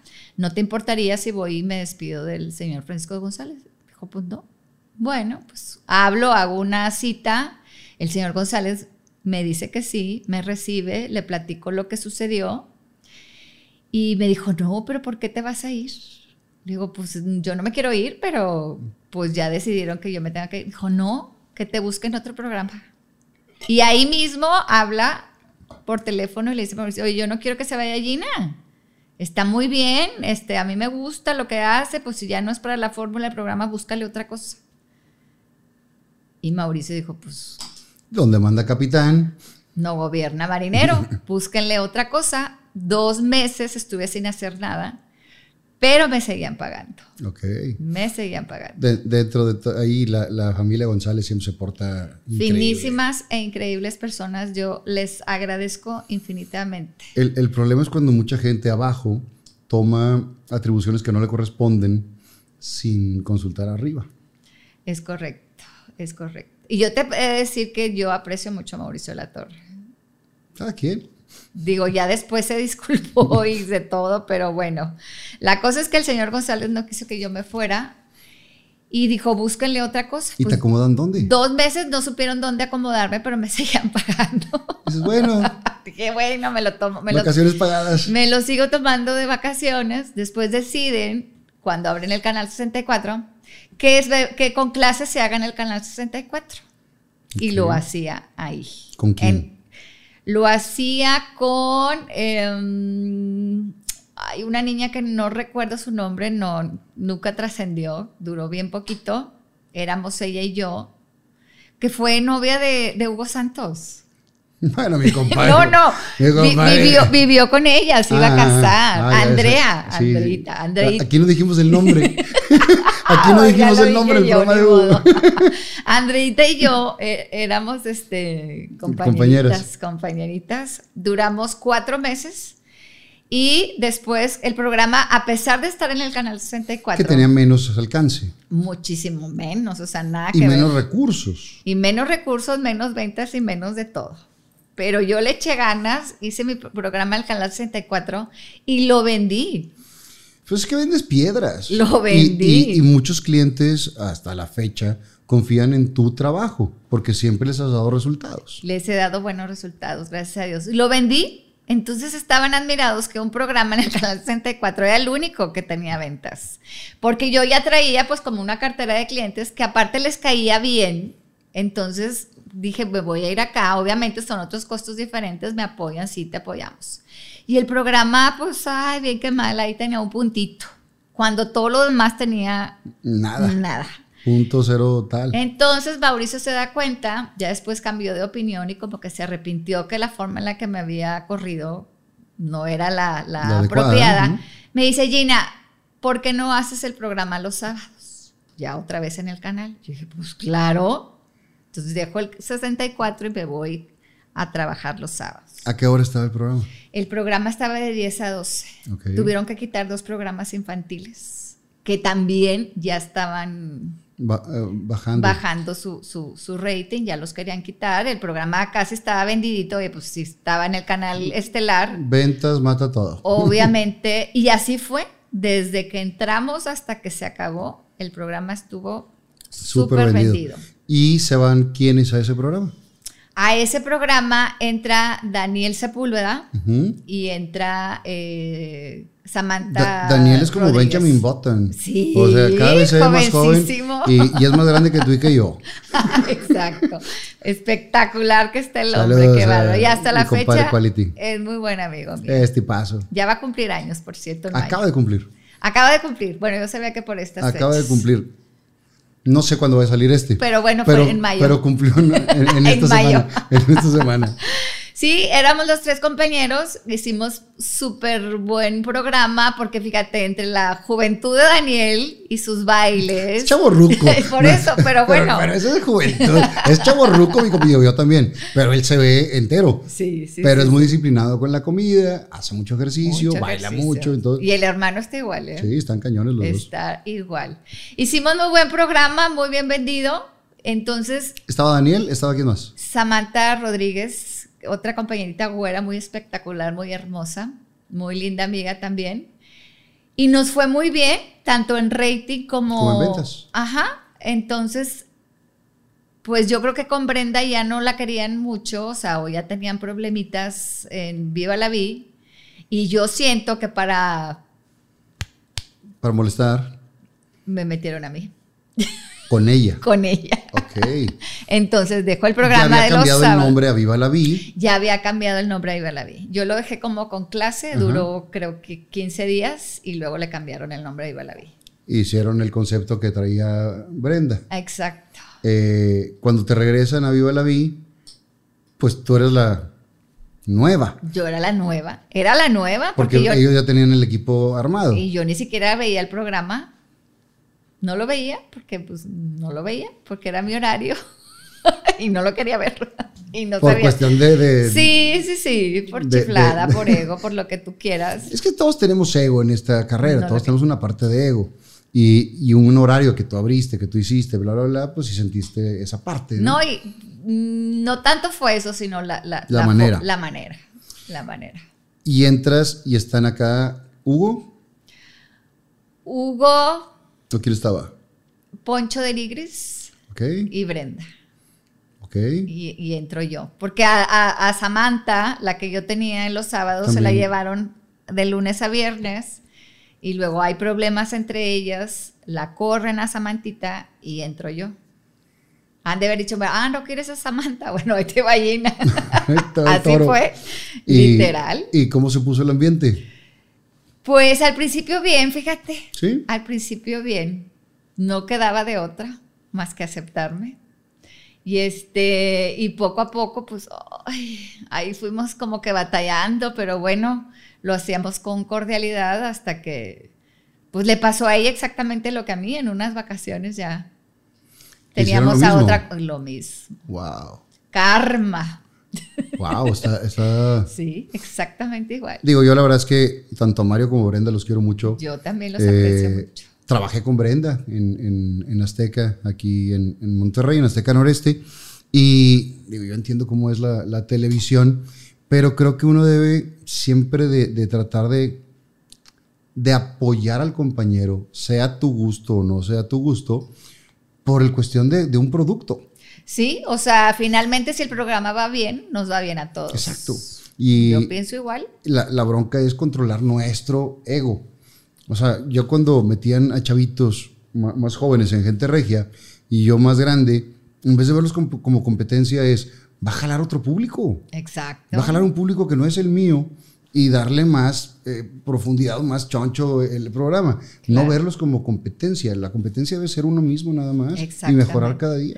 Yo tengo unas niñas hermosas ahí en el, en el programa que son de la edad de mis hijos y yo los trato muy bien y trato de darles consejos porque yo digo, a mí me gustaría que a mis hijos cuando estén, cuando estén en sus trabajos, que los traten y de la misma forma y Ujú. los arropen como yo hago con, con estas niñas. Para mí, mi única competencia, como dices tú, soy yo y los de, y los, de los Los otros eh, televisoras. Pero los de adentro debemos de ser equipo. Y hay gente que no lo ve así desafortunadamente y piensa que en el mismo programa está la competencia. Y está y no muy es cañón. y está muy cañón. Entonces le hacen lo mismo a Brenda, Sí, se va Brenda y se quedan y me vuelvo a quedar con Poncho. con Poncho, con Hugo y la sustituyen a ella con Silvia Landeros. ok, regresa Silvia. Regresa Silvia, que. Silvia nada más iba como que a cubrir las vacaciones. Y luego cuando eh, Brenda regresa le dicen, bueno, tú vas a venir lunes, miércoles y viernes, algo así, y, y, este, Silvia martes y jueves. Y no le pareció. Y pues decidió irse Y se va. y se va. ¿Y tú? Y yo pues ahí me quedé. Aguantando. Y hasta aquí estoy todavía. me quedé y aquí sigo. Eh, estamos hablando de eso de que el 2000... ¿Qué será? Ay, soy, soy tan pésima para las fechas. No sé, hace como 12 años. Sí, porque yo estoy, hago ese programa en el 2011. Brenda ya no estaba en, en multimedios y se va a Azteca. Ajá. Y hacemos ese programa eh, en matutino también. Y, ¿cómo se llamaba? Dímelo cada mañana. Porque había un programa que se llamaba Dímelo y, y lo pusieron, no sé cómo estaba. Ella tiene un programa con Sadrash. Y después era mediodía. Después de mediodía y lo pasaron en la mañana. Hicimos ese. ¿Sabes que Azteca no se ve en mi casa? Neta. No sé lo Y que sabes que aquí es el que mejor se ve en tele abierta. No, en mi Yo no casa sé no por se la ve. que está más cerca. o- No se ve Azteca local, no lo veo. ¿Ves, ¿Ves los demás canales de televisión? A veces. Sí me gusta ver qué están haciendo. O sea, pero si ves la competencia, si ves lo que Sí, me gusta ver lo que están haciendo. Me gusta ver también los de otros países, me gusta ver los de México. O sea, sí sondeo a ver qué ¿Y cosa. cuál te gusta? Viva la vida. no, de verdad, sí, te, lo- te lo juro, no es porque esté, porque esté yo ahí, pero es un programa bien estructurado, bien armado, muy rapidito Muy todo. No per- o sea, si algo de repente a lo mejor no te gusta, pues espérate tantito porque a los dos minutos va a suceder otra cosa diferente. Entonces siento que ese, ese ha sido el éxito del, del- del programa, que programa. obviamente la cabeza es De- de Jesús Granados. claro, que está- que está ahí con todo. Sí. Bueno, entonces, ¿cuándo se va Poncho? Poncho se va porque siente que el mundo no lo merece. Ay, Poncho, cómo te quiero. Es un personaje, mi compadre. Ay, sí, es una chulada. Siempre le estoy ahí con él este, mensajeando a través de Instagram, felicitándolo por sus hermosos hijos. No, pues siente que ya, la verdad que ya el mundo no lo merece, que Viva la Vida se ha quedado corto para él y pide un, pide un programa y, y se lo dan. Y, y lo, y lo hizo muy bien. Primero hizo el mitad y mitad y luego hizo El PGB. PGB, entonces Poncho se va y nos quedamos este los que estábamos Con Hugo siempre has... con Hugo hasta que corrieron a Hugo también. con Hugo siempre tiene una química Ustedes, ustedes son como el Monte de Piedad. Se van, regresan. Se van, Regresamos, así está regresan. la cosa. Mi, Sí, compadre también lo, lo- le, le dan gas un tiempo. Sí. Lo descansan. Lo descansa. Vamos a decir como que te mandan a la banca un rato. Se va Huguito, queda Silvia Landeros y ya también éramos, éramos muchos. Ya está Ángel Castro, ya está Arturo de la Garza. ¿Pero por qué le haces así? No, no, porque estoy recordando Ah, que ya empezamos y que los garroteritos y que el este y que el otro. Empiezan a meter- empezamos a meter. Tú empiezas en un programa un día que te avientan sola. Sí. Y de ser una, pasan a ser dos, a ser tres. ¿Y ahorita cuántos son? Ahorita somos, creo que 11. Jos.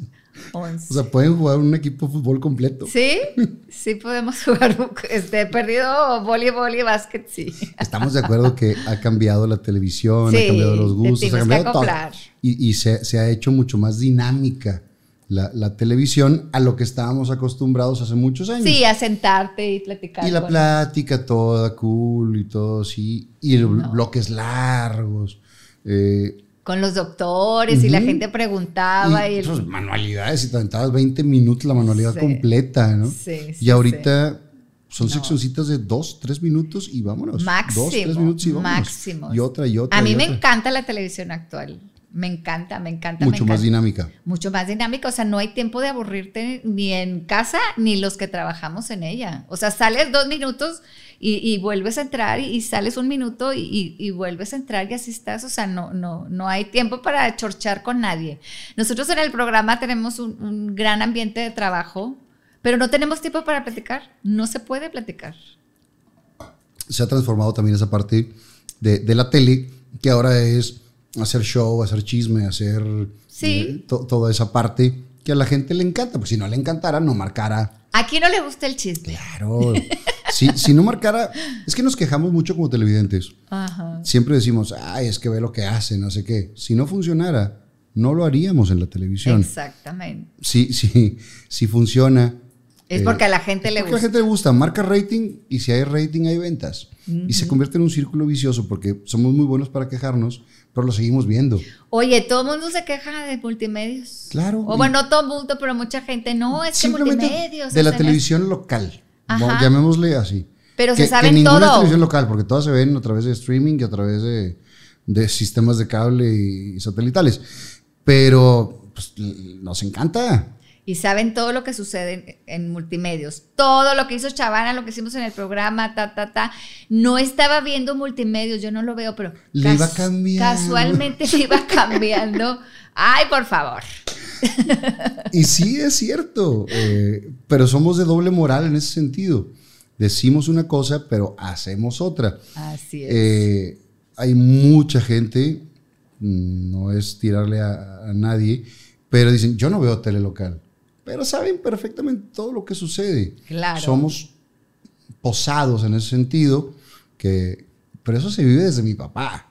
O sea, mi papá tenía el programa donde madreaba a los ya no aficionados. me tocó tu papá cuando entré. ¿Sí te tocó? No, ¿No te tocó? no ¿Tú, me tú entraste qué año? En el 97. Siete. Se había muerto un año antes. Sí. Se había muerto un año antes. Eh, pero a mi papá sí le tocó verte en, en Magazine 28. En Magazine, Por supuesto. seguramente. Porque en- en- mi papá era consumidor de, de televisión y veía todos los canales. Sí, sí. Todos los canales. Y te tuvo que haber visto con Saucedo Ruiz porque también era su amigo y lo veía y, y demás. Así es. Con mi mamá se te tuvo que haber tocado en, te- en Canal 28. No la recuerdo, fíjate. Porque mi mamá tuvo un programa en el 95 que se llamaba María Eugenia. Ah, es cierto, cierto, cierto. Lo que pasa es que no coincidíamos en los horarios, entonces tuvimos que habernos saludado. Ah, que- Seguramente. Que, por ahí hubo a, a fuerza. Porque tú estuviste hasta el 97 que entraste a, En el a 97. multimedios. Sí. Entonces, sí, a, a fuerza tuvo que haber por ahí. sí, sí, sí. De todos estos cambios de, de la tele, ¿con qué compañeros te sentías mejor? Pues mira, con los actuales me siento muy bien, te digo, tenemos un ambiente de trabajo súper padrísimo. Me encanta, me encanta y agradezco de verdad a, a Dios de- del equipo tan padre que hemos formado. Las niñas son lindas, los compañeros son respetuosos, o sea, llevamos un ambiente de trabajo muy padre. Con Silvia Landeros me sentí muy a gusto. Con Poncho de Nigres, por supuesto que me encantó trabajar, era sumamente divertido. Eh, con Hugo, a Hugo lo adoro, es mi, mi- mi amigo, vamos al béisbol juntos. este, con todos en realidad, con la gran mayoría de las personas con las que he trabajado, hemos tenido buen ambiente de trabajo. ¿eh? Vámonos a la otra parte.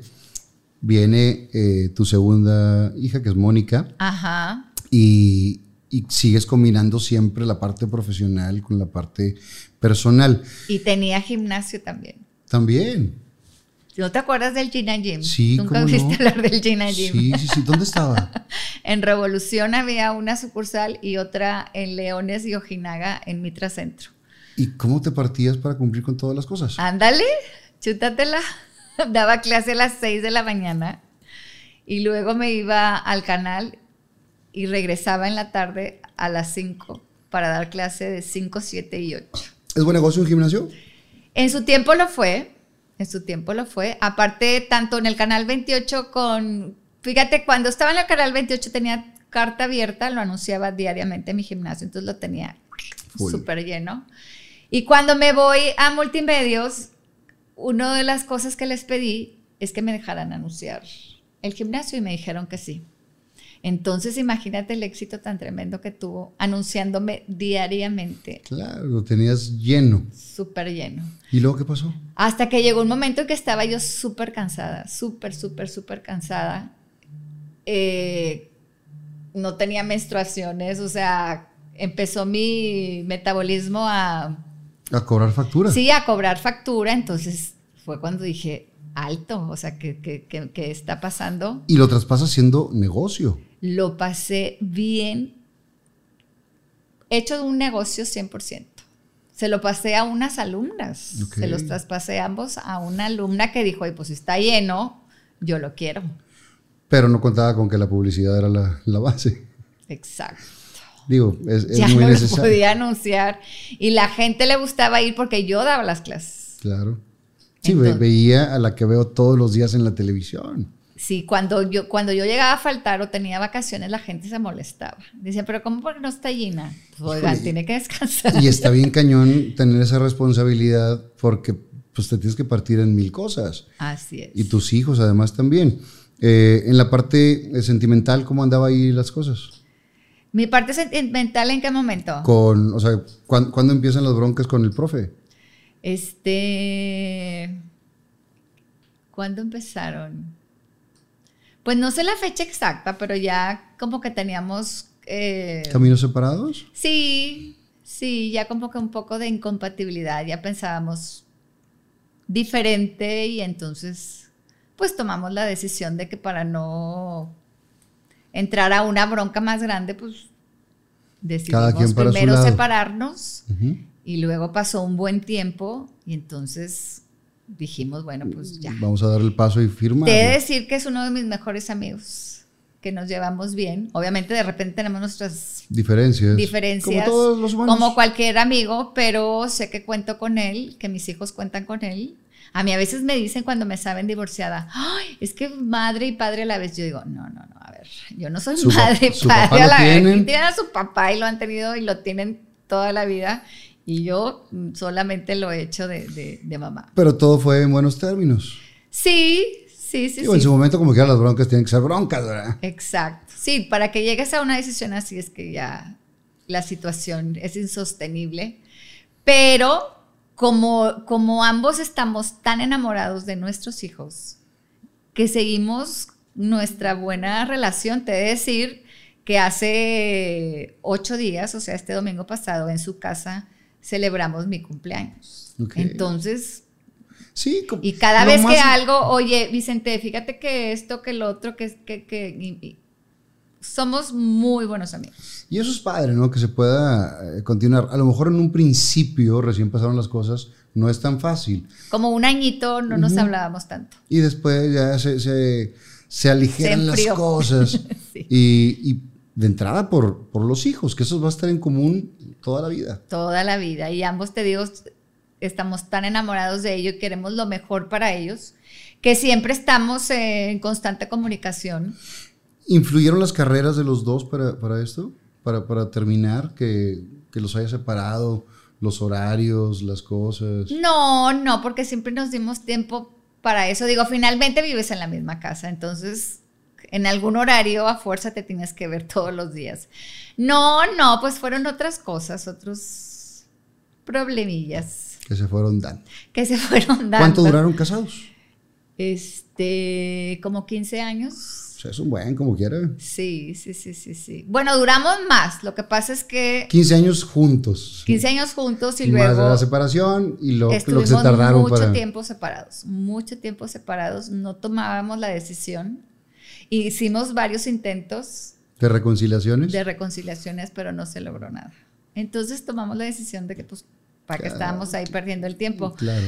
Yo todo el tiempo que estuve separada jamás permití que un hombre se me acercara.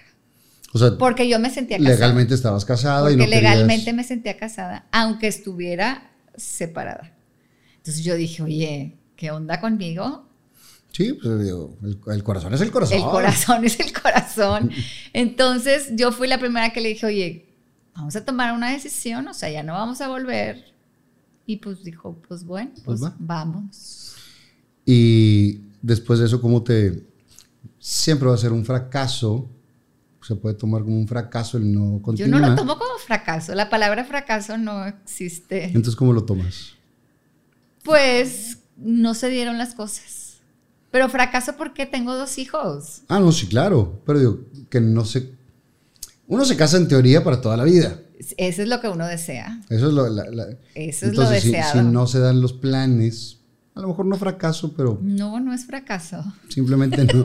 Tenemos dos hijos her- maravillosos. Cont- Contestas como director técnico cuando pierde. No es fracaso, se entregó todo en la cancha. No, exa- Se entregó exacto. todo en la cancha, Entregamos no todo y no se pudo. Pues no, yo no me siento fracasada en ese ámbito de mi vida. Bueno, pero para no, nada. no culminó como lo pensaron en un inicio. No fue para toda la vida, pero no fue un fracaso. Pero sí será padre para toda la vida y tu madre para Ah, toda la pues, vida. y claro serán que- amigos de aquí en adelante. No, fíjate, somos muy amigos. Eso está muy padre. no, no eso, es fracaso. eso está muy padre. Descarta esa ¿Más, palabra. ¿Más novios?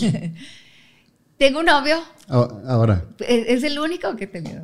después de, de ya firmar y todo, ahora sí, ya se puede acercar a alguien. Ya. Bueno, ya había tenido eh, otro. Pretendientes. Había tenido varios pretendientes, pero no habían sido mis novios hasta, hasta este que tengo ahorita. ¿Cuánto llevan? Ocho meses. Bien poquito. Eh, pues está padre. Digo, si tomaste la decisión es porque Sí. ahorita ya uno no anda jugando. Exacto. Si, si le entras es porque está padre lo, lo que estás viviendo, ¿no? Y complementa tu vida. complementa mi vida. Yo nunca me he sentido incompleta, es otra cosa en mi vida. La verdad es que me sentía muy bien, me sentía muy bien, así soltera. Eh, amigas me hablaban, me decían, oye, que vamos a salir a cabo allá.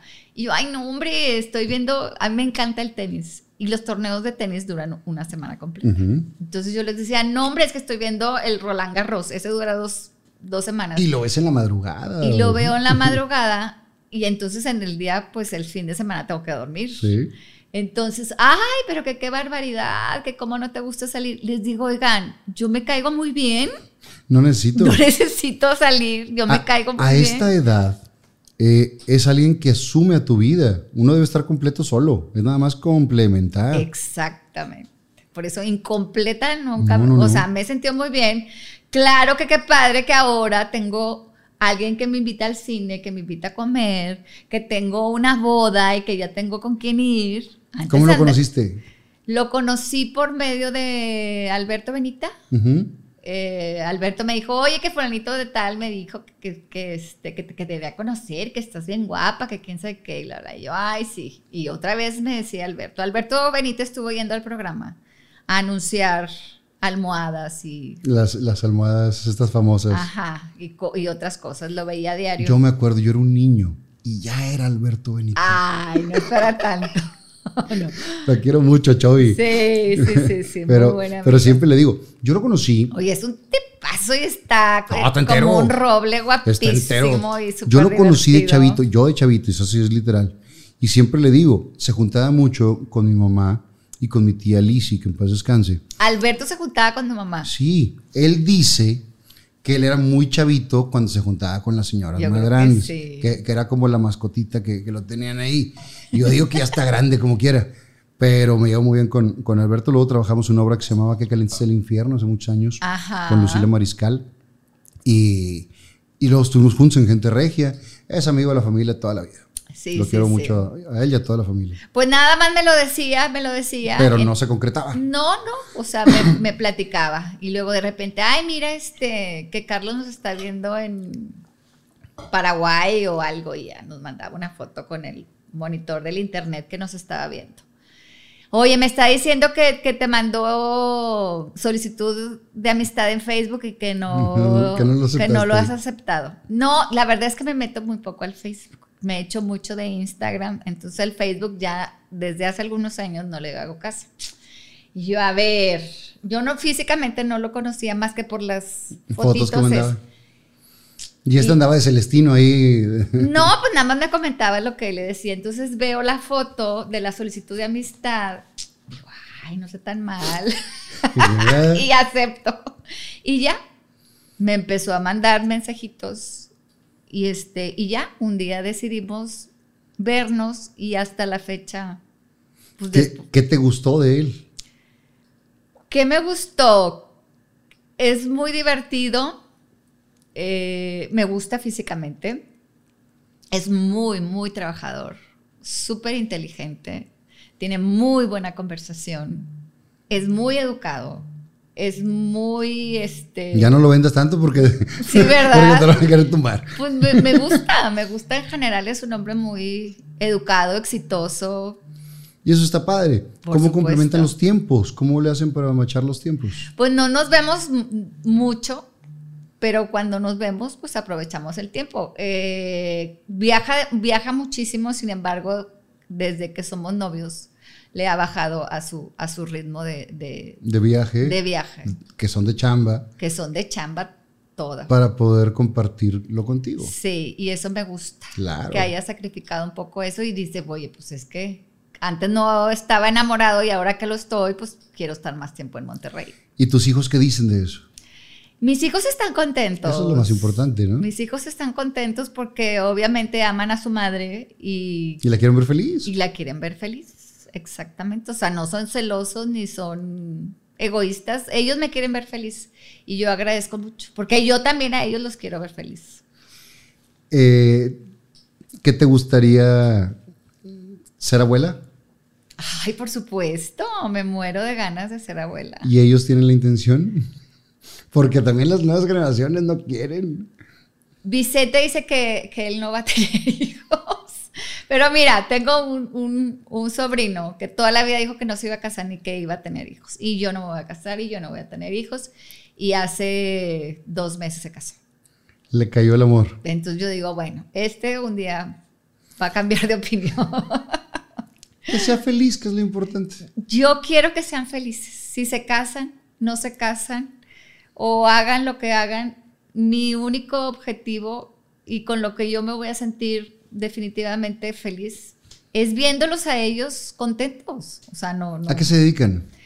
Vicente es eh, licenciado en Administración de Empresas. Acaba de, hace un año de terminar la carrera y ya está trabajando. Trabaja en Heineken. Ok. Y está estudiando una maestría que termina el mes de junio. Wow. ¿Y tú? Por yo, por supuesto, yo terminó la carrera y ya le dije, inscríbete En la ya a la maestría. No, pero inscríbete ya a la maestría. Yo sé lo que te digo. Después te va a dar flojera. Y de estar machacando, se inscribió y ya la va a terminar en junio. Súper. ¿Y tu hija? es. Y mi hija acaba de terminar también en diciembre. Ella es ingeniera en industria alimentaria. Ok.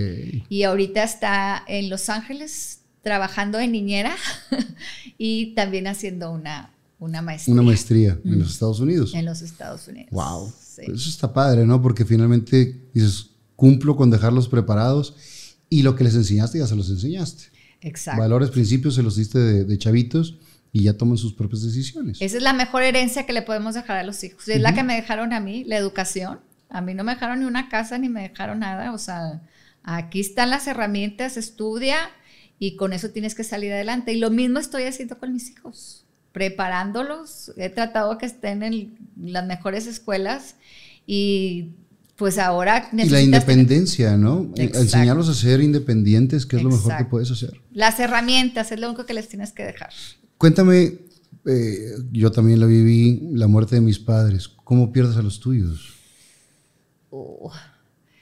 Em, primero murió mi papá y Ya viví aquí en Monterrey. ya vivían aquí en Monterrey. Mi papá tenía diabetes Ok. y pues eh, eh, la estuvo controlando durante muchísimos años. Mi papá se cuidaba mucho, o sea, Era disciplinado. caminaba, se alimentaba bien y de repente un día de estar perfectamente bien, una uña y este y luego una ingle, no sé por qué en la ingle. Ah, ya sé por qué, le hicieron un, como una especie de cateterismo y nunca quiso cerrar la herida y de ahí, de Empezó a complicarse. De ahí empezó. Dos meses y le dio un infarto, murió aquí. En tus brazos. Sí, en los brazos de Vicente y los míos, porque mi mamá ya estaba muy cansada, muy, muy cansada. Pero no, mi mamá ha sido una mujer que no le gusta molestar, dice ella, pero no es molestar, o sea, tú tienes que decir cuando ya no puedes. Ujú. Y hasta que explotó y dijo, es que estoy muy cansada y quiero dormir. Y no puedo porque tu papá Requiere cuidado. requiere cuidados. Entonces le dije, mami, ¿desde cuándo te estoy diciendo que se vengan acá? Porque nosotros acá de esta forma podemos estar más al pendiente de ustedes. Hasta que dijo que sí. Ya para que diga que sí, Era porque es era que ya algo no extremo. podía. Pues fuimos entonces, Vicente y yo, a casa de mis papás, a traernos a, a mi papá. Cuando ambos lo llevábamos así, cada uno del, de su lado. del brazo, ahí se desvaneció. Uf. ahí se desvaneció y pues imagínate el super shock. Llegábamos nosotros a pues a ayudar y ya ya no ya no ya no alcanzamos. ¿Qué fue lo, lo que mejor aprendiste de tu padre? La constancia, la persistencia, el no vencerte. Yo también fui este ¿Cómo te diré? Cuando terminé la carrera, pues yo ya estaba, ten- tenía muchos años estudiando. Mi papá me decía, "Y- estás trabajando, pero tienes que titularte. Por eso estoy yo así con mis hijos, tienes que titularte. Y yo, pero ¿para qué quiero el título? Decía, flojeando, ¿verdad? ¿Para qué quiero el título si ya estoy aquí trabajando y estoy trabajando muy bien? No, es que el título es la culminación de tus estudios. Tienes que titularte. Cada ocho días estaba y, ya hiciste tus trámites y ya hiciste tus trámites. Y yo, pero es que no, ya estoy trabajando. Tienes que hacer el título. Lo tienes que tener. Ya me tenía hasta la Ya- coronilla. Ya por persistencia lo hiciste. Ajá, que dije, ya, auxilio. Y fui a hacer mis trámites. Antes tenías que hacer un curso, luego una tesis y luego un examen oral. O sea, te, Muchos- te muchos llevaba trámites. mucho tiempo hacerlo. Total que hice todo lo que tenía que hacer hasta que le llevé el título. Me hicieron una fiesta en mi casa que no te puedo explicar cuando logré el título. Que bueno, entonces la, esa cosa de mi papá, de la insistencia y de estarme diciendo, logré tener un título. Nunca me lo han pedido para nada, te he de decir. Sí. Pero tengo el orgullo y la satisfacción de tenerlo ahí. Ni siquiera lo tengo colgado, pero lo tengo. O sea, soy licenciada en comunicación titulada. No soy pasante, soy titulada. Gracias a la insistencia de tu padre. Así estuve yo con mis hijos con la maestría. No, no, tienes que ya, porque luego te va a dar flojera. Si a mí mi papá me hubiera dejado, yo hubiera alargado y alargado y alargado. Ahí seguiría. Y a lo mejor nunca lo hubiera hecho. Y lo mismo pensé de mis hijos. Entonces, eso es lo que he aprendido de él. Eh, y como uno cuando está chavo de repente no entiende lo que dicen los papás hasta que lo vives. Que ¿no? piensas que, que lo hacen para molestarte. Y Sí. no es así. Yo le digo a, a mucha raza cuando los que tienen sus padres todavía, ah, es que mi papá no sé qué, le digo, aprovechalo. No nos damos cuenta hasta que no lo tenemos. Así es. Y, y es bien fuerte ya cuando no lo tienes, que quisieras que te regañara, que quisieras que fuera insistente o necio, lo que fuera, pero tenerlo. Por supuesto. Pero hasta que no lo vivimos, no, no tenemos esa, esa magnitud. Y, y en vida muchas veces no aprovechamos el tiempo y la perdemos en, en babosadas, ¿no? Exactamente. Y dos años después, mi mamá. Sí, mi mamá le dio cáncer de, de pulmón. Nunca, ve- nunca fumó, nunca fumó, pero mi papá sí fumó. O sea, fue fumadora pasiva. Exactamente. Eso es lo que pensamos, que esa fue la razón porque ella nunca fumó. Mi papá mucho, muchos años fumó y luego ya cuando diagnostican la diabetes lo dejó y lo dejó por completo. Este, eso sí fue, ambos fueron muy difíciles obviamente, pero tú sabes que la mamá es... Es el primer lazo. Es el lazo más fuerte que tenemos en, en los humanos. Sí, en- mi mamá le dio cáncer de... ¿Cómo, cómo se enteran que, que está enferma? Fíjate que tuvo una caída, tuvo una caída y entonces se- ella sintió que se lastimó el, las costillas. Pero es que no es que se haya lastimado las costillas, es que ya traía un dolorcito en un pulmón y lo relacionamos con la caída de que se hubiera pegado la costilla. Pero no fue así, sino que ya traía cáncer en el pulmón. Pues vamos al médico, ven una mancha, se empiezan a hacer estudios y era, era cáncer. Y ahí empezó pues una larga historia de quimioterapias, de médicos y bueno, estarla Cuidando entre cuidando todos. y sufriendo todos. Tus hermanos, o sea, todos estaban ahí al pendiente. Todos, somos cuatro y los cuatro, haz de cuenta que estábamos ahí como avispitas, ayudando y turnándonos y de todo porque mi mamá sí se vio con una agonía espantosa. Sí. Es, es mucho tiempo el tratamiento y, y todo lo que, lo que sucede. ¿Año y medio? Híjole. Año y medio de tratamiento. Y que ella era la, la enferma, pero influye toda la familia en tiempos, en cuidados, económicamente también es una enfermedad desgastante. Eh, Sí. Con todos los seguros y lo que, lo que se tenga, pero sí es, sí es pe- pega por todos lados. Y lo más fuerte, te pega lo emocional, que es tu primer amor. Exactamente. Sí, la verdad es que, pues hasta la fecha no lo he superado, ya van 10 años, un poquito más quizá. Sabes que nunca he retenido la fecha de las muertes de mis papás. No se me graban. Siempre cuando alguien me pregunta, oye, ¿hace cuántos años se murió tu papá o tu mamá? Y yo, nunca sé decir. Yo sí lo tengo bien marcado. Nunca te sé decir.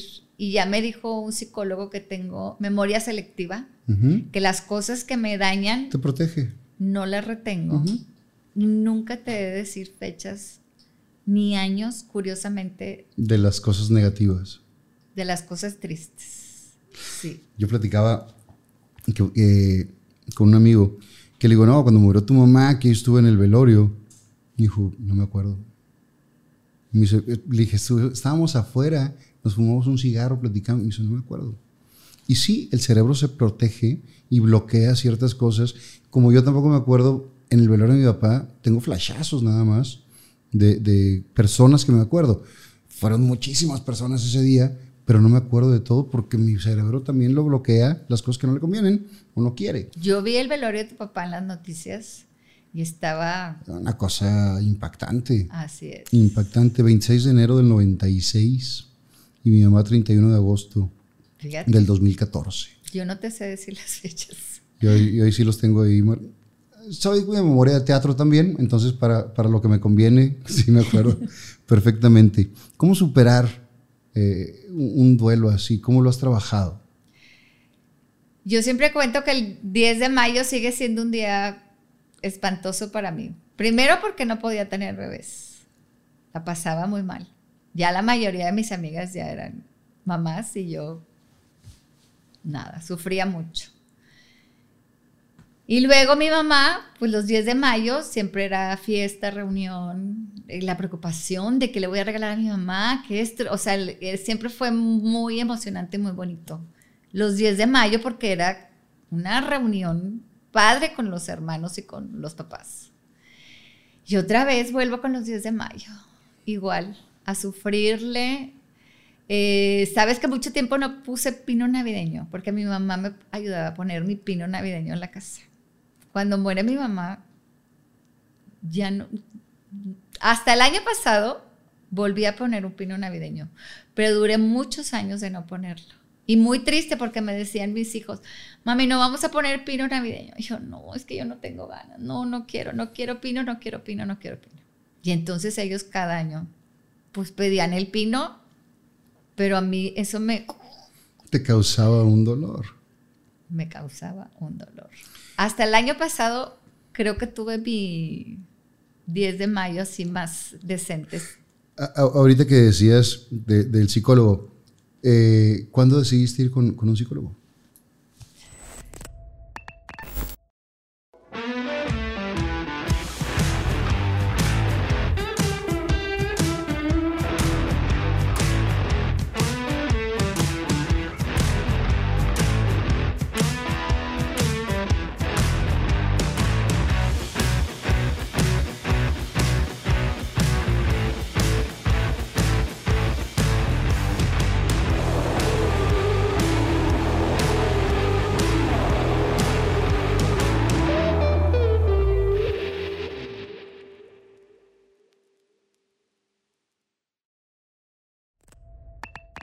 Eh, ¿Cuándo decidiste ir con, con un psicólogo?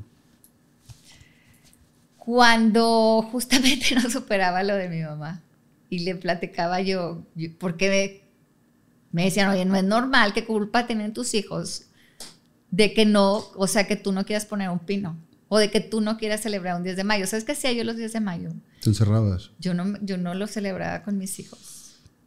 No lo celebraba con mis hijos, era una gacha. No, me iba a cualquier lado. Ah, llegué a ir al béisbol, llegué a ir al fútbol, llegué... Evadir el día. Este 10 de mayo fui al béisbol a evadir el día, que se terminara ya, que se termine, que se termine, que se termine.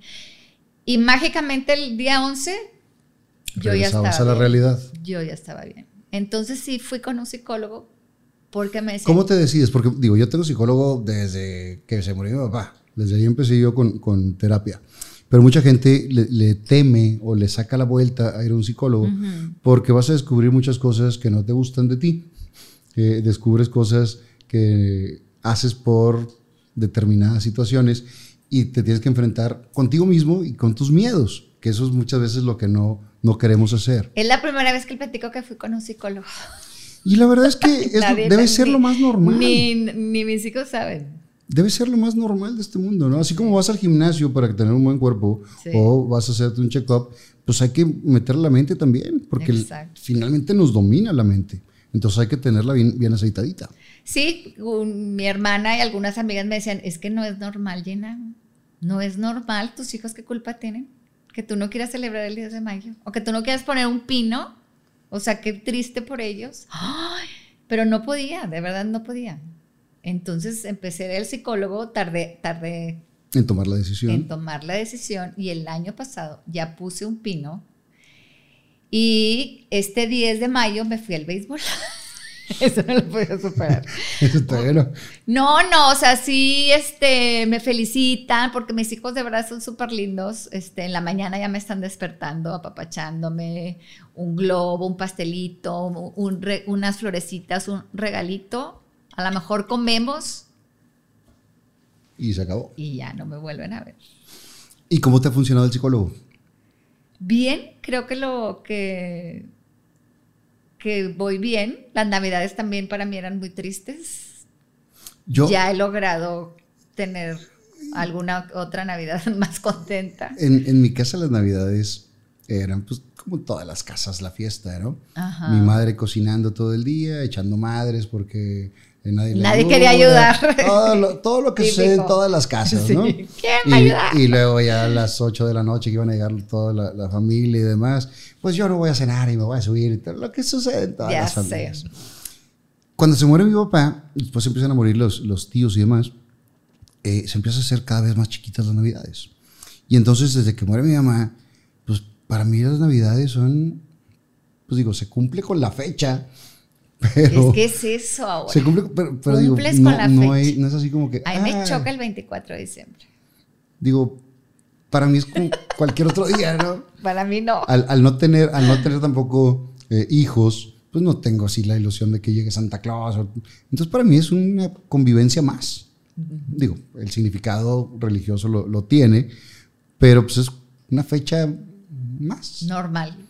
No, para mí como el 24 de diciembre es una fecha muy importante de unión familiar, la cena, como dices tú, los es que en mi familia era era los preparativos para el 24, o sea, limpia la casa, Sí, este prepara la comida, los primos, los esto, lo otro, o sea, los regalos, ta ta ta. Entonces era algo muy significativo y muy esperado para mí desde mi niñez. Cuando muere mi mamá, que era la, la, la cabeza ¿sí? de que tú haces esto, El- tú haces el otro, el eje, todo se me derrumbó. Todo se me derrumbó y el 24, ay, ya va a ser. Yo sufro cuando va a ser 24 de diciembre. Yo, ay, ya va a ser 24 de diciembre, qué horror. Así es. Ay, ya va a ser 10 de mayo. O sea, para mí ahora son fechas sufridas. Pues esperemos que cambien con el tiempo. Ahora, creo que siempre el tiempo ayuda en todo. Sí, definitivamente. Y lo que, lo que hace unos años lo veíamos como un súper problema, con la madurez o con los años se van Digo, si tú te preocupas, si tú te volteas a ver a las broncas que tenías cuando estabas en el 28, dices, uy, me preocupaba por unas Fíjate, que no tenían por qué. Fíjate. Pero eso nomás no lo da el tiempo. Exacto. El tiempo lo supera todo. Y sí, el tiempo me, me ha ayudado. Todavía no tanto, pero sí, te digo, hasta el, el- el año pasado siento que ya Mm, Ha mejorado. ha mejorado. Pues esperemos que este, esta Navidad y el siguiente 10 de mayo ya sea un gran día. Exacto. Mis hijos merecen una linda Navidad. Y si no, pues ellos entenderán también, porque finalmente Lo del Pues 10 de también te mayo lo entienden, lo Sí. del 10 de mayo lo entienden, porque oigan, me voy a ir al béisbol, o voy a ir, sí, mami, está bien, así como que los dos como que, pues ya sabemos, ¿verdad? Y el 24 sí, o sea, ya me exigieron, vamos a poner un, Un pino. pino. Y ya lo pusimos el año pasado. han cambiado muchas cosas. Simplemente ahora tienes un novio también y es otra ilusión y es otra cosa. Va, va mejorando. Ay, oh. Total, no pasa nada. No pasa nada, no pasa nada, hay que vivir y disfrutar la vida. ¿Qué más le falta a Gina Pastor por hacer en este mundo? ¿Qué más me falta? Ay, qué pregunta tan difícil. Ser abuela, pero eso no depende de ti. Ah, bueno, cosas que no dependen de mí, me faltan. Casar hijos, ser abuela. No, pues entonces ya, check, check, porque eso no. Nada más nos podemos preocupar por lo que está en nuestras manos. Yo me siento súper realizada como mamá, me encanta ser mamá, lo disfruto muchísimo y profesionalmente me siento realizada. Nunca fue mi deseo trabajar en México, por ejemplo. A lo mejor mucha gente dirá, ay, que este, qué pocas ambiciones. He estado muy... No, y te nunca entiendo lo, perfecto. Y nunca lo fue, te voy a decir por qué. Porque mi prioridad era ser mamá. Y yo no puedo ser mamá y trabajar allá. Yo no voy a llevar a mis hijos a vivir a la Ciudad de México, una ciudad que me parece por demás problemática y, y- y- y no apta para, para nadie. Entonces yo jamás me hubiera ido ni, ni soltera ni con hijos. Y mi prioridad, mi prioridad siempre es, es ser mamá. Si no te queda ese de que, que hubiera pasado, pues, no pasa nada. No, nunca fue mi ilusión. Eh, yo de chavito, a los 20 años que me fui para allá, 21, era mi ilusión. Ya cuando vi, dije, no me gusta tanto. Dije, si un día regreso, voy a regresar porque está bien pagado, porque vale la pena. Y eso fue lo que hice. Cuando hubo lana, dije, ahí sí voy. Luego me tocó verte que nos fuiste a ver en Teatro en Corto, una vez. Ay, te Fíjate Claro. que siempre he ido a tus eventos, Fer, ¿eh? Sí. Que, que- Y aunque nunca nos hemos frecuentado mucho, lo que decías hace rato, sí nos saludamos siempre con mucho cariño y mucho claro. respeto. Y siempre me invitaste a tus obras de Sí. teatro y tus cosas y siempre asistí Y- porque me caes muy bien y te aprecio. Y se agradece siempre, así como te agradezco Y el que me encanta el teatro. O Sí. sea, la Ciudad de México me encanta Para ir de visita verte. para ir de visita. Yo tengo una- mi hermana la mayor vive allá. Entonces voy mucho a la Ciudad de México a visitar a mi hermana. Y siempre que voy aprovecho para ir al teatro. Y esa te- vez y el fuiste a teatro en corto. Lo conocí por ti, el teatro en corto. Y a partir de que lo conocí, se lo recomiendo a todo el mundo. Oigan, está súper Pues, ¿qué crees? padre. Lo cerramos con la pandemia. Ya sé. Fue uno de los negocios que se, se comió la pandemia. Ya sé. Imagínate, todo el mundo ahí apachurradito No había en, en manera. el. Sí, no había manera. Y digo, ahorita ya se pudiera otra vez hacer, que se está reactivando todo, pero por el concepto que es cuartitos chiquitos y demás, pues hasta que no esté libre la pandemia, no se tomarán decisiones. Gracias a ti conocí el teatro en corto. Pero te fui a ver a ti, ¿no? que por supuesto me encantó. Y siempre que he ido, antes de la pandemia, siempre que fui, seguí yendo al teatro en corto. Porque me encantó. No sé si todo el mundo lo conozca. El concepto es muy padre porque era una casa eh, y en cada uno de los cuartos, una casa grande de nueve habitaciones, en cada uno de los cuartos se hacía una obra de teatro Una obra de diferente. teatro. De 15 minutos. Había seis funciones por noche de nueve obras diferentes. Entonces podías ver comedia, podías ver drama, podías, incluso musicales pequeños. Muy Hicimos muchas padre. cosas muy padres ahí, pero sí se lo acabó la me encantó la, pandemia. tuya, que estabas con Lolita Cortés. Estaba con Lola, la del deseo. Estaba e- el Ah, no. deseo. No, ¿cuál? estaba ella Es- en es silla de ruedas. Eh, sí, el deseo. Esa fue la que Esa es muy- fue muy bonita, muy fuerte la obra. No, fíjate, no se me olvida la cara de mis hijos cuando estaban ahí. O sea, viendo la obra de teatro, estuvo magnífica. Creo que en esa ocasión también había una. Te digo que fui ya varias veces, me dice este, adicta a teatro en corto. de un- del terremoto. Era un terremoto. Fuertísima esa. Y se movía. Porque ahí hicieron todo. una gran producción en un cuarto pequeño. Exacto. Y la banca le pusieron un motor y demás, un sistema. Y se movía. entonces empezaba una discusión de una pareja. Exacto. Esa es ahora muy buena, se llamaba, creo que se llamaba 1985. Y, y empieza a temblar cuando ellos están discutiendo. Buenísima. Se empieza a mover el. eh, Pues las tarimas. la- la De hecho, te dicen que si este, padeces si del corazón no te- no o te claustrofobia, ni le entres a la obra. Y después está la esposa, el esposo y la niña bajo los escombros. Sí.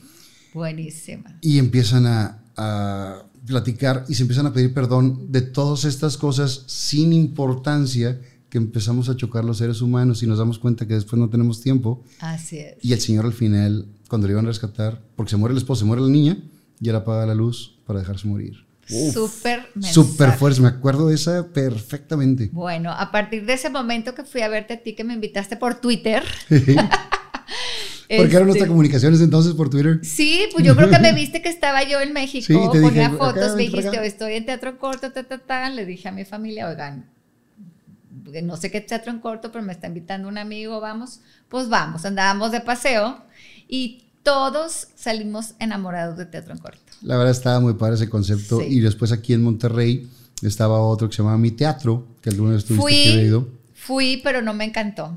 ¿Por qué? Está muy padre. Bueno, es que la, la ventaja de teatro en corto es que eran... Es que veías estrellas. eh, veías estrellas. Sí, o sea, aquí hay, hay buenos actores, pero allá además veías estrellas.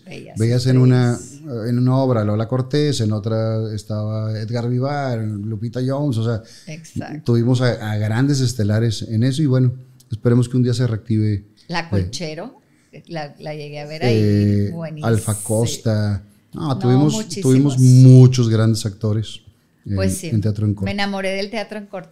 Y en general te gusta el teatro, porque eres Me muy- gusta eres mucho el teatro. Sí, me gusta mucho el teatro y los conciertos. O sea, si te gusta, si eres social. Súper, súper socialitos. Tengo la fortuna de tener muchos grupos de amigas. Entonces, si no es con un grupo, es con otro, es con otro, es con otro. Y, y me encanta porque ahora ya no tengo gimnasio, no tengo marido, entonces tengo mucho tiempo. Hay más tiempo. ¿A qué hora te levantas? Me levanto a las 7 de la mañana. Ok. Me levanto a las 7 de la ¿Y mañana. te duermes? Pues 12, 12 y media, por ahí. Sí, sí, sí. O sea, si eres desveladona como quiera. Pues es que todo el, me gusta ver la televisión. ¿Qué, Y- se- qué- qué estás viendo ahorita de series? Ahorita estoy viendo Falsa Identidad, Ok. que está larguísima, ya quiero que se acabe. Yo, yo voy como en el setenta y tantos y cuando vi que son 180 dije, ah, ¡Ay, so- no! son, Son, como, tantos. son Ay, como horror, 170. no, ya la voy a abandonar. Son como 170, pues está muy buena también. Todo el día no tengo tiempo de ver televisión porque tengo actividades, sigo haciendo ejercicio. Entonces, este, y la venta y las cosas del programa, los hijos, etcétera. Entonces, hasta en la noche Ya ves la tele. ya veo la tele, entonces, pues ya es cuando me tengo que desvelar un poquito para poderla ver. Eh, ¿En la comida eres disciplinada? Sí, sí, como bien. Nada más los fines de semana me, Te me, das tus- me- me desordeno. Sábado y domingo yo puedo comer lo, Lo que que, sea, pizza, espagueti, hamburguesa. Pero entre semanas sí te cuidas. Pero de lunes a viernes al mediodía soy muy disciplinada. Sí. ¿Y de ejercicio qué haces? Camino, eh, camino 8 kilómetros diarios y eh, hago un poquito de, de pesitas. Ok. Ya, ya Pues no, por eso te ves así también. pues así delgada. Sí. Sí, nunca he dejado de hacer ejercicio. Nunca he dejado de hacer ejercicio. Tengo un, un leve recuerdo. Alguna ocasión eh, estábamos nosotros en el noticiero y nos dijeron que habías tenido una bronca de salud en el, en el canal que te había sido, que te había ido por... Algo así me acuerdo. ¿Nunca tuviste una bronca? Pues he tenido varias. Pero me- ahorita me, me llegó ese. Estábamos en el noticiero, no, no supiste lo que le pasó a Gina, que estaba aquí en el maquillaje, no sé qué, que se tuvo que ir, bla, como que te enfermaste de algo, no sé. Pues no, no sé de qué me pude haber ido. Tuve, un, tuve una bacteria que me atacó las piernas. Este, entré a un sauna, a un, un vapor, y había una bacteria y este, y me, pues me atacó las piernas, las tuve muy inflamadas, estuve hospitalizada. Ok. Me afectó la circulación hasta la fecha, por eso me recomendaron caminar, Claro. por eso camino diariamente. Y este, eso fue lo que me sucedió en esa época. Y luego, pues recientemente estuve en el hospital porque me quitaron la vesícula. No debieron de haberme quitado la vesícula. Entré por la vesícula, me la quitaron, pero cuando seguí mal, dijeron, ah, caray, No era por ya ahí. se la quitamos. No era por ahí. ¿Cómo? Si ya ¿Y no era? tiene una úlcera gástrica. Sí, una úlcera. Que Y ya afortunadamente con tratamiento, controló. ya, pero me quitaron la vesícula. Operaciones, La vesícula, nada más. este, mis este, cesáreas, pues me he operado la nariz, me he operado el busto, este, me hice una liposucción hace muchos años y ya, No necesitas. es todo, es todo. No necesitas, te ves muy bien siempre. Gracias. Y creo que eh, te, te ves bien porque te, te sientes bien, que eso es lo importante. Me siento muy contenta. Me siento muy bien con la vida. De repente hago un alto y digo, ay Diosito, jole, qué lindo. La verdad es que tengo, la, tengo una vida muy, muy ¿Bonita? Muy bonita. Muy, muy bonita. Mi carrera creo que la he hecho bien. Jamás he andado envuelta en cosas raras. Turbias. Tur- y este, tengo mis hijos estudiando, sanos. Ahorita tengo un novio, como bien dijiste, estoy enamorada. Pues no, ya no le puedo pedir nada. Nada, nada, nada. Me siento plena, Salud, contenta, feliz. Salud, que eso siempre, por eso siempre está uno pidiendo, que eso es lo, lo- lo más importante. Tengo trabajo, me tratan muy bien. Pues, ¿qué más puedo pedir? Nada más. Nada más. Seguir así. Tengo muy buenos amigos. Eso está chido. Nada. Todo bien. Y, y te lo digo también de corazón, aquí tienes tu casa y cualquier Gracias, cosa, Fer. yo estoy también ahí, que aunque no convivimos mucho, siempre es con, con mucho cariño y respeto. Y muchas veces nos conocemos a través de las demás personas. A lo mejor no, no tú y yo físicamente no hemos convivido muchas veces, pero la gente que yo conozco que me dice, Hugo, no, Jen es bien chida, no sé qué, o sea, de ahí conoces a las, a las personas. Exacto. Ahí son unas preguntitas, estas, Ay, ya no las, estas ya no son controladas por mí, ahí están escritas. Muy bien. Entonces, lo que le salga a cada quien. Sale. Una para ti, una para mí y una para los dos. Y arranco. ¿Alguna vez te has grabado teniendo sexo? En caso afirmativo, ¿qué pasó con ese video? No, hombre, ni de chiste. No, yo, yo, yo. Ah, tú. Este para mí no. No te ganches, no te ganches. yo, ay, ni de chiste. Una vez, hace muchos años, No. pues estaba chavito. Entonces, sí, una vez hace muchos años, inmediatamente se eh, borró el video terminando eso. Pues, chao, experimenta. Ay, qué raro. Se veía, es, es que eh, quería ver si, si se veía así como, como las películas. Pero por más zoom que le di, no llegaba. No daba el ancho. Dios mío, no. Ni el largo. Es una de las cosas que, que nunca haría en mi vida. Qué bueno. Yo ¿Eso es nunca, ti? nunca. Esto es para mí. ¿Cuál es tu opinión de la infidelidad? Ay. Pues, ¿cuál es mi opinión de la infidelidad? Pues creo que es algo que no debe de existir, que cuando si ya no estás contenta con una pareja, lo mejor es retirarse y entonces empezar una, una buena o, o sea, una buena relación y definitivamente pues no no no apruebo la infidelidad. ¿Te han sido infiel? Sí, Tú nunca has sido infiel. no. Ese no. ese no, estuvo así no. como, no. no, no, es que uno puede ser infiel, como dicen, Con la mente. Con la mente. Ay, pues es que no, nunca, nunca he sido infiel, nunca he sido infiel. ¿Te consideras una persona egocéntrica y por qué?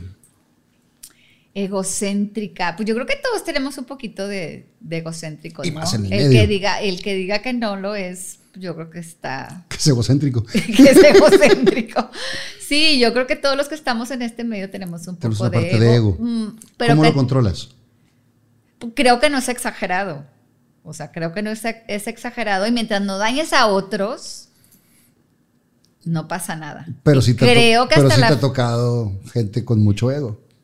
Por supuesto, varias, varias personas. Sí, está cañón. Sí, sí, sí lo está. Pero también creo que el tiempo te va aplacando, ¿no? Ojalá, Bueno, no en todos los casos. ojalá que sí, no sé, ni me importa.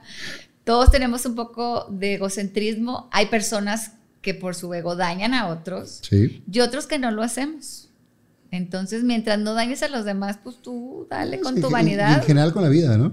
en general con la vida. Sí, si El no le hacemos daño a los demás. El karma existe y me consta. Decía mi madre, la ley del boomerang. Exacto. Lo avientas y se regresa. Tú sabes si avientas cosas buenas o cosas malas. Exactamente. Totalmente de acuerdo. Antes de que nos vayamos, eh, cuéntame por qué has tenido participación política. Porque he tenido participación política. Fíjate que... ¿Cómo fue que, que se acercaron contigo o tú te acercaste? No, ellos se acercaron conmigo. Y se, acerta- se acercaron a mí en un momento vulnerable en mi vida, por eso acepté. Se acercaron en un momento en que yo no estaba contenta con, con lo que estaba haciendo en el programa. No me gustaba cómo estaba el programa, era cuando había, bien decíamos, mucha gente. No me gustaba la producción del programa. No me sentía contenta. Entonces yo soy una mujer de fe, de oración y pedí a Dios, Diosito, yo ya no estoy contenta de esto, pero pues yo necesito Chambear. ya estaba separada. Yo ya necesito, tú sabes que yo necesito trabajar y que no puedo nada más porque no me gusta salirme, por favor, ayúdame, ayúdame, ayúdame. Me hablan y me dicen que si me interesa.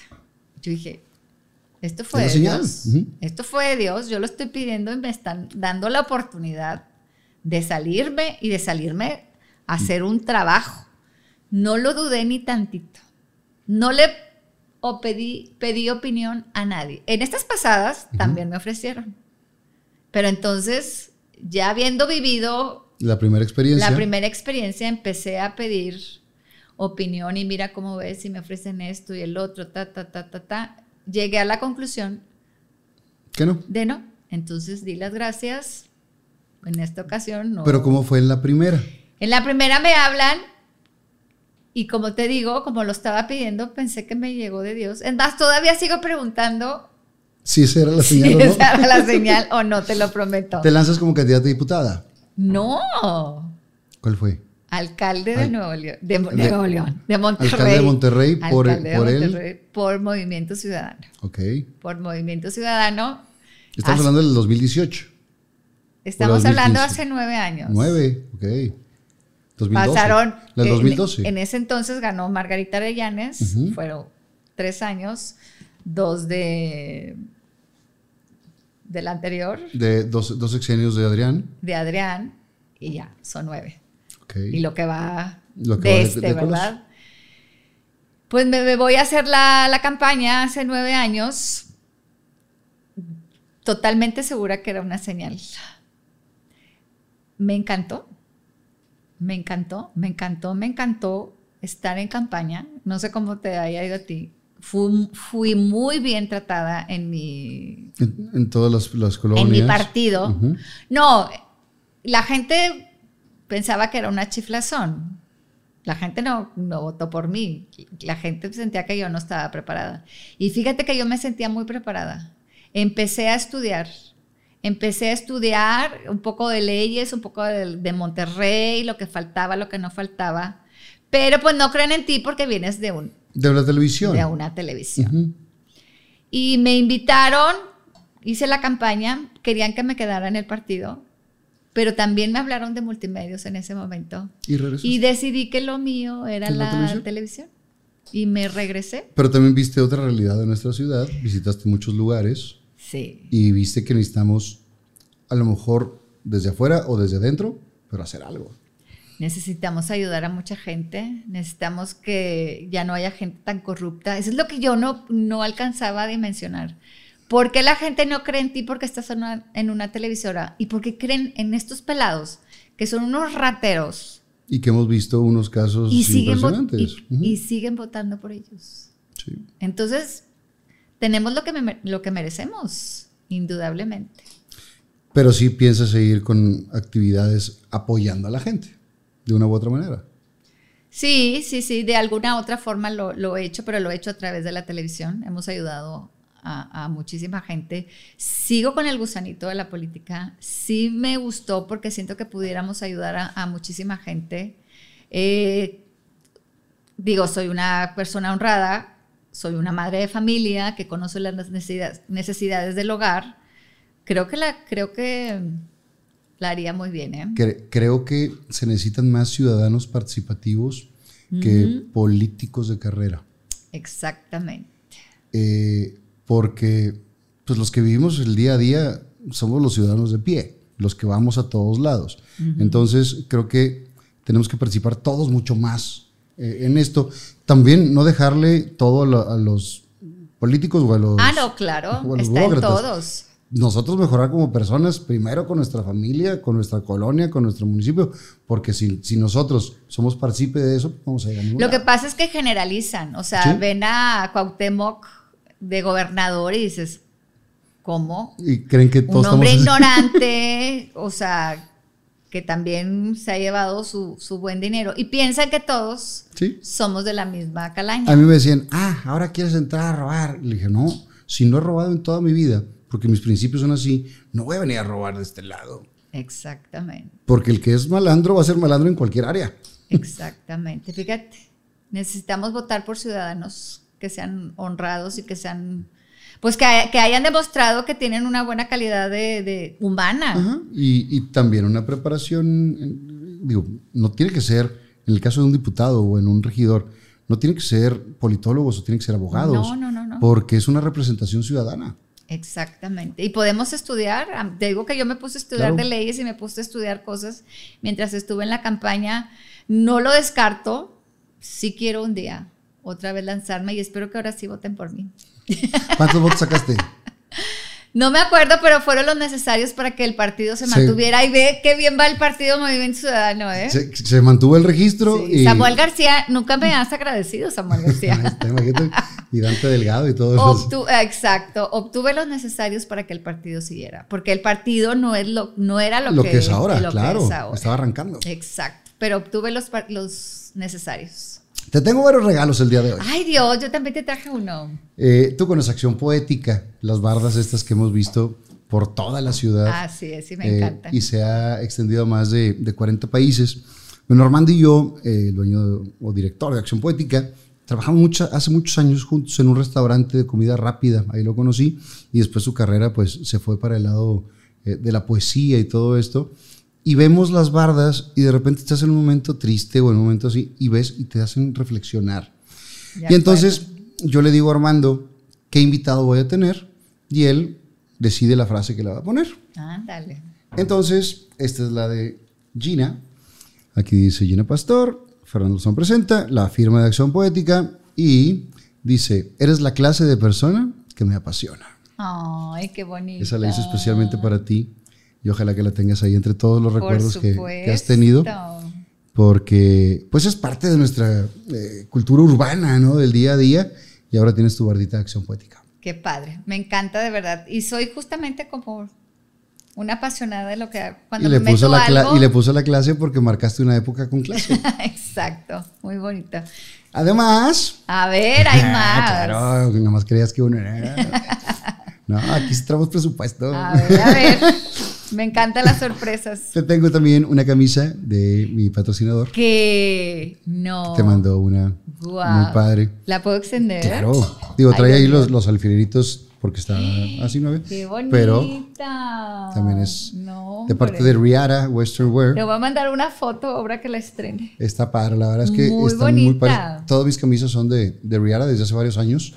Y Está bruta. ellos empezaron conmigo cuando yo estaba en, en Gente Regia y le siguieron conmigo acá en, en este proyecto.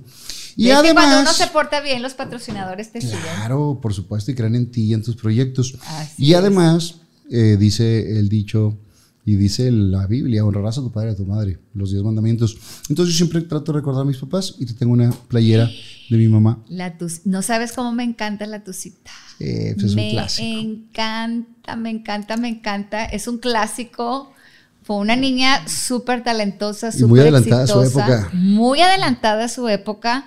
Oye, y trabajó con los grandes. Claro, nomás- Qué maravilla, nada más y nada más Fer. que con Pedro Infante ya con eso. Nada más con eso. Y aquí está también la playera para ti. Qué Si quieres te cuido todos los, A ver, los regalos para...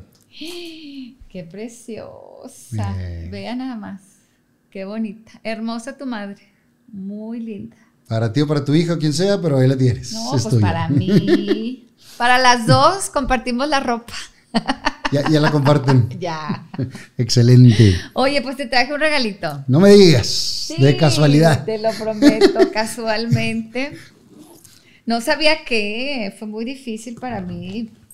Ay, Dios mío, ¿dónde está? Ay, aquí Te está. traje un lipstick. Así te traigo unos lentes. Mira. A ver. Ábrelo y te digo por qué. Lo voy a romper para sí, evitar... dale, para eso es. Para, para evitar Es una simple envoltura. Ah, qué padre está. Y ahora me dices de dónde. Vamos a... Pues esta campanita la compré en Turquía y trae un ojito, como te das cuenta. El ojito es para, pues ya sabes, es para eliminar malas vibras, Y casi ni, se, casi ni hay. para tener buena suerte. Por eso es el, el ojito. Y la campanita, aparte de que por, tú eres un galán, tan galán, tan galán como la campana. Alejas las energías o llamas. No, no, no, no, yo no sé de esas cosas de energías y cosas. Pero mira, tú y yo, como bien lo dijiste hace rato, eh, aunque nos hemos compartido mucho, pero yo te considero buen amigo y siento que me consideras buena amiga porque Sí. cada vez que has tenido una obra de teatro, este, la Eventos, apertura de tu restaurante, Siempre, eventos, siempre, siempre te, te- te considero ahí entre, la- entre los invitados míos. siempre me consideras y cosa que yo agradezco mucho. Esta campanita te la quiero dar para que cuando necesites una amiga, cuando necesites de mi amistad, me digas, Gina. Te voy a mandar un, sí, un mensaje de audio y lo, lo voy a tocar. Y yo sé que entonces cuando toques la campana es que me necesitas y ahí voy a estar contigo. ¿La pasaste bien? La pasé muy contenta, muchas gracias. Te Y dije decías- cosas que no había dicho. Me, dijiste, no vas a completar ni una hora. O Yo sea, le ¿qué te dije? ¿dos horas qué? ¿Qué te voy a contar de mi vida? Así es tan Y nos podemos seguir en el chisme, Tan porque- común y corriente. Es que No, pero la gente- cuando hay escándalos y cuando hay chismes, hay mucho que hablar, pero pues No, hombre, pero, pero eso, eso no me ha la- pasado nada de eso. Eso que lo hagan en otros programas. A mí me interesa saber las Me encantó, historias de, de friega, de trabajo, de, de que todos hemos vivido cosas buenas y malas y cómo enfrentarlas para salir adelante. Así Porque muchas personas me escriben de todas partes. Digo, lo padre de, de aquí de, de las redes es que llegas a cualquier parte de- del mundo. Así es. Me escriben de países que no tienen la menor idea de lo que he trabajado, ni quién soy, ni quién soy, nada, no tienen ni idea, pero que dicen, las historias me motivan o me hacen ver que hay una salida. Y eso es lo que está padre. Exactamente. Pues de donde quiera que nos vean, este, les mandamos besos y abrazos y me encantó tu entrevista, cero amarillismo, cero nada. Porque No, cuando creo- he ido otras veces que me entrevisten me preguntan de lo mismo, de lo mismo, de lo mismo y, y no está padre. Y, y creo que es más una plática de amistad, Así de, es. de conocer nuestras historias que de que una entrevista así. Gracias por aceptar venir. No, gracias, Fer. Te Y- aprecio y te quiero mucho. Y que la gente está metida en tus redes, porque el, el Instagram sí está bien, bien enganchada. Pues eh, sí. Subes no como quisiera, Sí pero subes sí. historias y subes... Ah, no, todo. claro, la gente sabe mi vida, de mis Exacto. hijos, lo que hago. Entonces, para que te sigan ahí, como que era mi, mi hijado, le va a poner ahí. Arroba. Gina-pastor. En todas mis redes soy igualita. Ahí estarán. Que sigas muy feliz. Muchas gracias, Fer. Y gracias por aceptar venir. Gracias, te quiero. Fernando Lozano presentó a Gina Pastor. Viva Aerobús. Arella Viviendas. Chocolate Muebles. Las Malvinas. Gasolín. Presentó.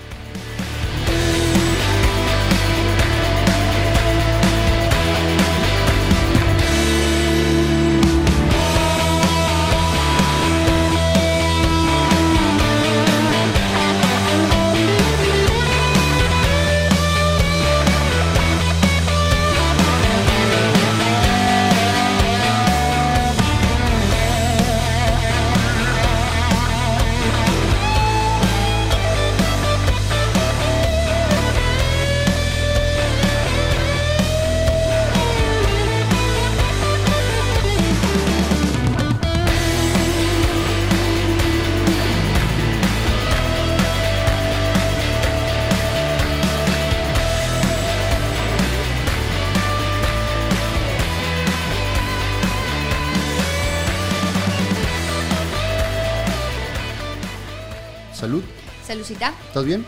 perfectamente, Está mucha tomando agüita. agua, está tomando agua. Vamos a posar tantito para ir al baño porque yo sí voy al baño. ir. Yo también voy a ir y me estaba sonando mi teléfono.